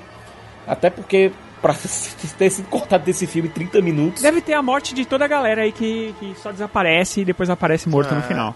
Mas pois é, deve eu acho, que- eu acho que o negócio. do casal Londrina e o do, do- e o do Mark deve aparecer a morte explícita deles. De todo modo, a gente bateu tanto aqui no Christian, mas eu tenho que dar um, um certo alívio, não pra ele, mas pro Jack Raynor, que é o ator que o interpreta. É, originalmente, naquela cena que termina lá o estupro que ele sofre, é, ele sairia correndo, mas sairia com uma túnica ainda. O Jack Raynor, ele procurou o Ari Aster e disse, cara, ele tem que sair daqui pelado. A- é, o gênero do terror, ele já submeteu a tantas mulheres a, a esse tipo de dignidade que o Christian ele tem que sair daqui assustado e frágil e a nudez dele contribui com isso. E você vê que o Christian ele sai de lá nu, tentando cobrir as vergonhas dele.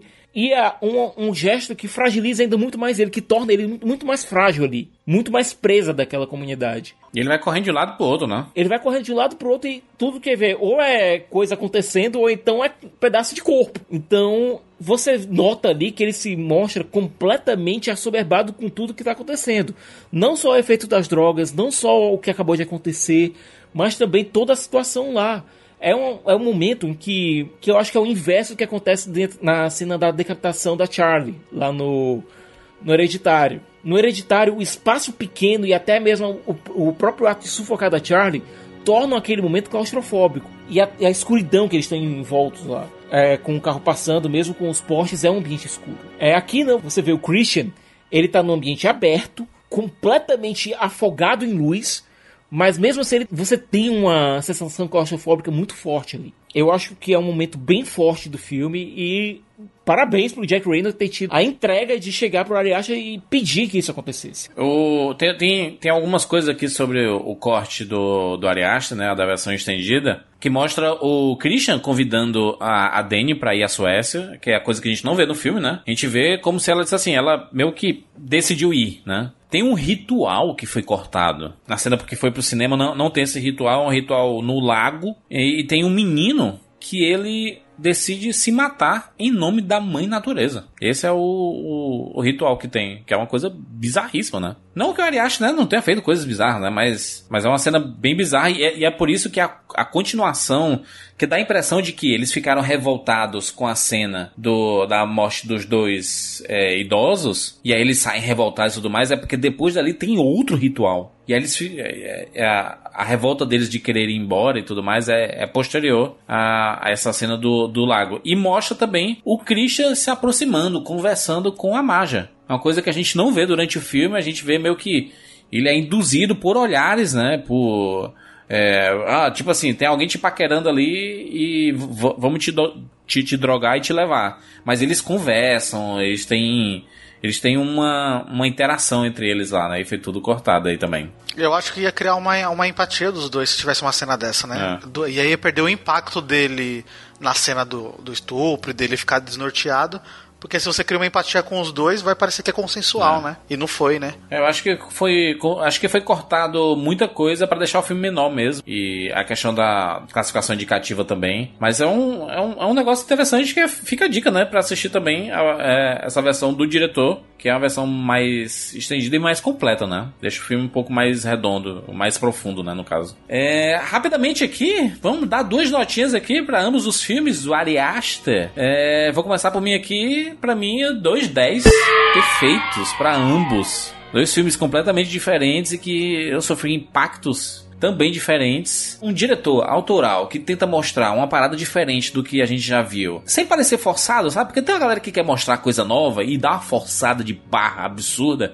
E você vê que o Ariashi ele quer, ele tem propósito. Tudo que ele tá fazendo, ele tá mostrando com propósito. Por isso são dois filmes excelentes. Apesar do Hereditário ter aquele aquela coisinha no final ali, mas eu, eu consegui compreender um pouquinho melhor da cena lá do, do corpo flutuando. Porque eu gosto do, do, cinema mais pé no chão, assim, para poder me relacionar mais ainda. O cinema, o cinema de terror, que é mais pé no chão, tipo, eu vou dar um exemplo.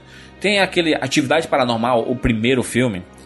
É, eu gostei muito do primeiro filme porque ele parece muito real. Bem possível de acontecer. Tipo, se eu colocar uma câmera me filmando ali à noite, Sabe-se lá o que, é que vai acontecer naquela quarta ali, rapaz. Ideia horrível, né? Quem tem essa ideia? Péssima ideia.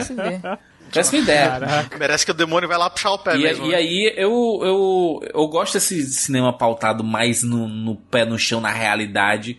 Porque me impacta muito mais, eu fico muito impressionado. E eu fico nessa. nessa. Não quero me impressionar, mas me impressiona, sabe?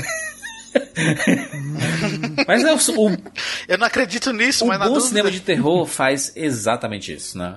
São dois filmes excelentes. Eu tô maluco aqui para ver o próximo do Ari Aster e, e venha logo, né? E parece que vai fazer um remake de um filme sul-coreano aí. Eu quero que esse cara brilhe, porque ele merece demais e que ele continue nessa vibe mesmo. Eu quero ver o, o Ari Aster estragando a nossa cabeça no futuro. É isso que eu quero. Quero que ele fique mexendo com a nossa cabeça e faça com que a gente pense sobre cinema e, e a forma que ele imagina a sociedade. Vamos lá, Rogério? Tem experiências diferentes com os filmes. O Hereditário eu assisti de uma sessão à noite tal, não sei o que, era uma pré-estreia, então a galera tava bem tava bem é, concentrada no filme, não teve zoeira, não teve nada, e eu e, e eu não tava muito bem nessa época, eu tenho crise de ansiedade, e nessa época eu não tava bem, não tava ainda passando em médica, nada disso. E aí na cena da, do poste, a minha bunda chegou a levantar da cadeira pra ir embora. Porque eu falei, isso vai dar gatilho, sabe? Porque, cara, é, muito impactante. E aí eu, eu, eu falei, puxa, mas tá tão bom até aqui, eu, eu vou segurar e vou, vou tentar até o fim. E aí vem a cena do choro, né? Que é logo em seguida, né? Da, da mãe, quando ela descobre o corpo. Aí eu falei, putz, isso. É, aguentei. E eu saí do cinema totalmente atônito. Porque é mais ou menos um final de Tarantino só que virado no giraia, né? Que é aquele final que você não estava esperando, porque é um filme até pé no chão, entre aspas, e aí de repente a, a, ele despiroca. Literalmente, acho que a palavra é despiroca. E eu adoro isso, cara. Eu adoro ser. Eu sempre falo isso, né? Eu adoro ser surpreendido quando eu vou assistir um filme. Eu adoro quando eu tenho um conceito e, e ele cai por terra e acaba se tornando um preconceito, sabe? É, então, eu, o Hereditário para mim é nota 10 total. Eu sou um desses caras que, que a Katia falou. Quando eu saí, eu, eu cheguei aqui, a primeira coisa que eu fiz foi mandar uma mensagem pro. Foi tu que chegou no foi. grupo e falou assim: esse foi o melhor foi. filme de terror que eu vi nos últimos foi. anos aí. Juras, ele aproveitou esse período para ir pesquisar no grupo, no histórico, para ver se tinha sido. Não, porque eu pensei assim, cara, eu quero conversar sobre esse filme. Eu assisti sozinho. Como é que eu, que, que eu faço? Entendeu? E aí, olha quantos anos demorou. Eu pedi, implorei por esse podcast. Mas saiu, tá aqui. É, agora o Midsommar já, pra mim já foi uma outra experiência, porque eu assisti em casa. É, eu não assisti no cinema. É, até porque eu já imaginei, eu não consegui ir na, na cabine para estreia e tal, então eu sabia que ia ter que assistir com o público, eu sabia que Ariá ser público não combina muito bem e tal, não sei o que, eu deixei pra assistir em casa. E eu assisti e eu confesso que lá no meio eu, eu tava. Eu, teve algum, algum momento do filme que eu fiquei meio boring Que eu fiquei meio. Tipo, e aí? E aí, no final também, ele despiroca total. E, e, apesar de não ser um filme. Eu acho que sim, ele é um filme de terror. Uh, eu não concordo com o Catiuxa que ele não é um filme de terror. Eu acho que o terror ele abrange uma pancada de coisas. Eu acho que o que as pessoas. A visão que as pessoas têm de um filme de terror é que é meio errada. Que é a história do susto, que é a história do serial killer, que é a história do Jason, sabe? Que é, é que é a história da cabana. Então, é, aqui é um, o Midsommar para mim é um terror psicológico que te bota na bola, te bota na merda, sabe? E é, quando ele terminou, eu tive que digerir ele para poder entender. E agora conversando, entendo muito mais. É, é um filmaço. Eu só, só vou tirar meio ponto, porque realmente lá no. Teve. Nessa primeira vez que eu assisti, lá no meio eu tive essa. Na segunda não. Mas na primeira eu tive essa. Tipo, putz, o que, que tá acontecendo? Tô meio perdido. Então pra mim o Midsommar é 9,5. Mas os dois filmes são maravilhosos. E eu não vejo a hora de ver o próximo filme do Ari Aster. Gostei mais na segunda vez, inclusive, que eu assisti o Midsommar. Guidu, por favor, considerações aí, notas pros filmes aí. Eu, a minha nota pra Hereditário é 10, apesar dos errinhos, dos errinhos não, né, da, da, maneira como o filme terminou, mas mesmo assim eu gostei bastante do filme e pra Midsommar eu daria um 9,5, porque eu acho, mas não porque eu não gostei de Midsommar, e sim porque Hereditário conversou um pouco mais comigo, assim, sabe? No sentido do tipo, eu fiquei mais atencioso, mais intrigado com aquela trama familiar, com tudo aquilo que estava acontecendo, toda aquela, aquela dinâmica daquela família me impressionou muito mais do que uh, o jeito que ele conduziu no, no Midsommar. Outra que também Midsommar para mim tem um outro ritmo, né? Sim, tem um ritmo é. diferente. E eu acho que o ritmo do Hereditário é, é, é, algo que me agradou um pouco mais, mas são dois filmes excelentes. É, eu, eu, eu, eu, assisti os filmes. Eu falei isso pro Rogério, eu sou muito bundão pra filme de terror. Quando ele me convidou pro podcast, eu falei, mano, você vai me fazer assistir filme de terror sozinho na quarentena. Ele, não, vai ser legal. Eu falei, tá bom. Aí eu assisti Hereditário à noite, péssima escolha. E fui assistir Midsommar de dia, porque eu achei que ia péssima ser um filme escolha. legal pra ver de dia, mas o filme é, né, todo de dia, péssima escolha também. Mas são dois filmes super interessantes. É, uma coisa que eu gostei muito foi muito como o Ari Aster trabalha o jogo de câmera, todos os planos que ele faz, isso me chamou muito a atenção. É, algo que eu falei no podcast sobre no hereditário que ele faz aquela virada de câmera 360, né? Que a câmera tá de ponta cabeça e quando ele quer que o filme mude de tom, ele faz esse jogo de câmera. No Midsommar ele faz a mesma coisa, numa cena que eles estão na estrada no carro, chegando na Suécia, e isso acontece, isso me chamou muita atenção. Então, é, esses, essas pequenas coisas técnicas do filme eu gostei bastante. Eu também quero muito ver um próximo trabalho dele para ver se ele vai manter esse nível de qualidade, né? É, apesar que eu vou demorar um pouco para ver filme de terror, que eu preciso estar inspirado para assistir. Não é algo que eu vá no cinema, na sessão da meia-noite para ver. Mas são dois filmes excelentes. O cara, o cara mandou muito bem, assim. E a minha nota é essa: 10 pelo Hereditário e 9,5 pelo Midsommar. Tudo bem. Sabe que queira? 10 e 10, por motivos diferentes. Falei que a junção dos dois tipos de filmes que existem dentro do Hereditário, ela não é perfeita. Mas mesmo assim, os dois são. O, essas duas metades não metades, porque é só o finalzinho do terceiro ato. Essas duas partes com, é, são muito boas naquilo que querem fazer. O drama familiar em Hereditário me pega. Toda aquela questão da, dos problemas psicológicos que aquela família passa, os traumas que a família passa, me pega. E a Tony Collette, o Nat Wolf vendem esse drama muito bem. E a parte de terror é filmada de um modo sublime, com um clímax que é algo diferente do que eu vi no cinema nos últimos 20 anos, eu acho. Já no Midsommar, Ari Aster ele me trouxe de volta para o Homem de Palha, ele me trouxe de volta para o cinema de terror folclórico. Ele me trouxe para um gênero, para um, sub, um subgênero que tinha sido muito maltratado nos últimos anos. Hereditário também fez isso. Me trouxe de volta para Ingmar Bergman, é, me trouxe de volta para o terror que existe nas relações humanas me trouxe de volta até mesmo um pouco para o Pequeno Príncipe, com que você se torna responsável por aquele que cativa, coisa que o Christian devia ter aprendido, aliás. Me trouxe de volta para me trouxe para Dani, como é fácil você subverter uma pessoa boa em um momento ela tá to totalmente quebrada e a Lamu falou um pouco disso lá quando fez a piada mortal. E a câmera dele, a sensibilidade dele ao tratar de alguns assuntos e a falta de sensibilidade a mostrar graficamente algumas outras coisas. É um cineasta que ele não passou pela síndrome do segundo álbum, que é que a gente pode traduzir como a síndrome do segundo filme. São dois filmes diferentes, mas igualmente brilhantes no que se propõe a fazer. 10 e 10. Excelente, Catiuxa. Como já falei, vi ali um, um probleminha em hereditário nesse sentido que, para mim, né, especificamente, poderia ter sido melhor se a ambiguidade tivesse se mantido. Então eu acho que hereditário acaba sim perdendo meio pontinho para mim, apesar de eu concordar que é uma, uma obra-prima do terror psicológico. E eu acho que tem. Assim, é um filme que eu. A gente ficou falando muito sobre depois, né? E que eu continuei pensando muito sobre depois. Mas Midsommar, pra mim, é um filme nota 10, que é bizarro, porque a primeira vez que eu assisti ele, o Juros, é, a gente foi assistir, o Juros e a Mari, e foi assim. A gente saiu perturbadaço, frescando com várias coisas que tinham acontecido no filme. A gente foi no restaurante, a gente foi no restaurante que canta Parabéns Estranho. É, que canta Parabéns Estranho, que tá. Hey, hey. Oi! É a gente, Midsommar. Isso é muito Midsommar, isso é muito Midsommar. Então, para mim, parte da experiência desse filme, de assistir Midsommar, foi também me assistir assistindo Midsommar, né? Entender aos poucos e desconstruindo aos poucos como eu procurava o meu conforto, né? O meu conhecido, fazendo também piadas sobre aquilo ali, né? Descreditando um monte de coisas daquelas e que assim, né? Tem várias coisas que são bem complicadas você não não levar ou na brincadeira ou muito no, no bizarro mesmo. Mas eu acho interessante isso. Eu acho que, que a, a, maneira como o filme faz isso é muito genial, é muito inteligente. É, eu consigo empatizar com vários dos personagens aqui. Eu consigo empatizar com a comunidade, eu consigo empatizar com a Dani, eu consigo empatizar com o namorado lixo dela ali no começo, por incrível que pareça. Eu consigo empatizar com os caras que estão estudando aquilo tudo.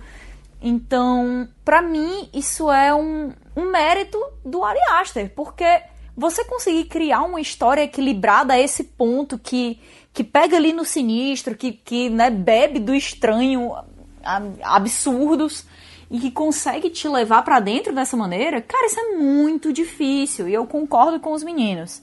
Assistir esse filme pela segunda vez deixa ele muito melhor. Eu acho que é um filme que quanto mais você discute, quanto mais você pesquisa, quanto mais você tenta compreender, faz até um, um, uma microsessão de terapia ali interna para se tentar compreender junto com o filme, ele só melhora, ele tem muito a oferecer. Então, como experiência cinematográfica, para mim, ele foi, foi superior nesse aspecto. Então, para mim, ele é uma nota 10. Excelente! Falamos aí sobre Hereditário e Midsommar.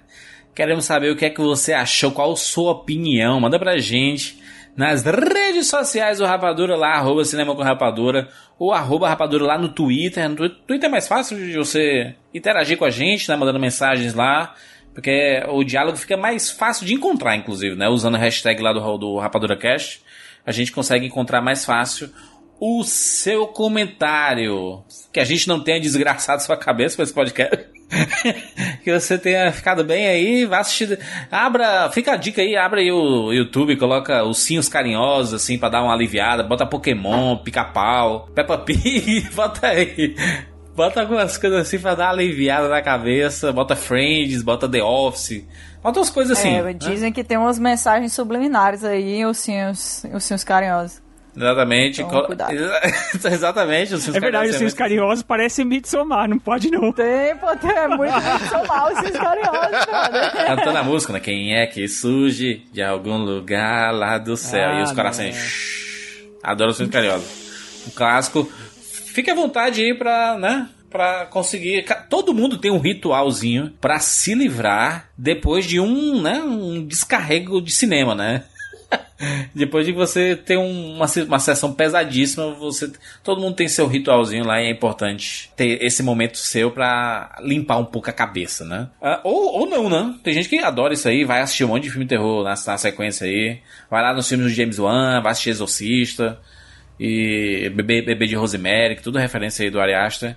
E a gente fica na expectativa que no próximo filme do Ari Aster vamos ver o que vai acontecer no futuro. É isso, nos encontramos na próxima semana. Tchau.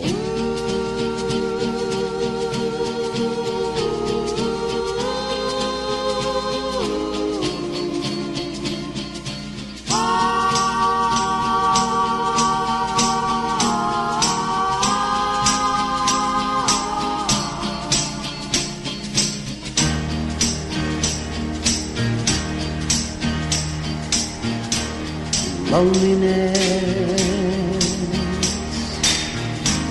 is the coat you wear, a deep shade of blue is always there.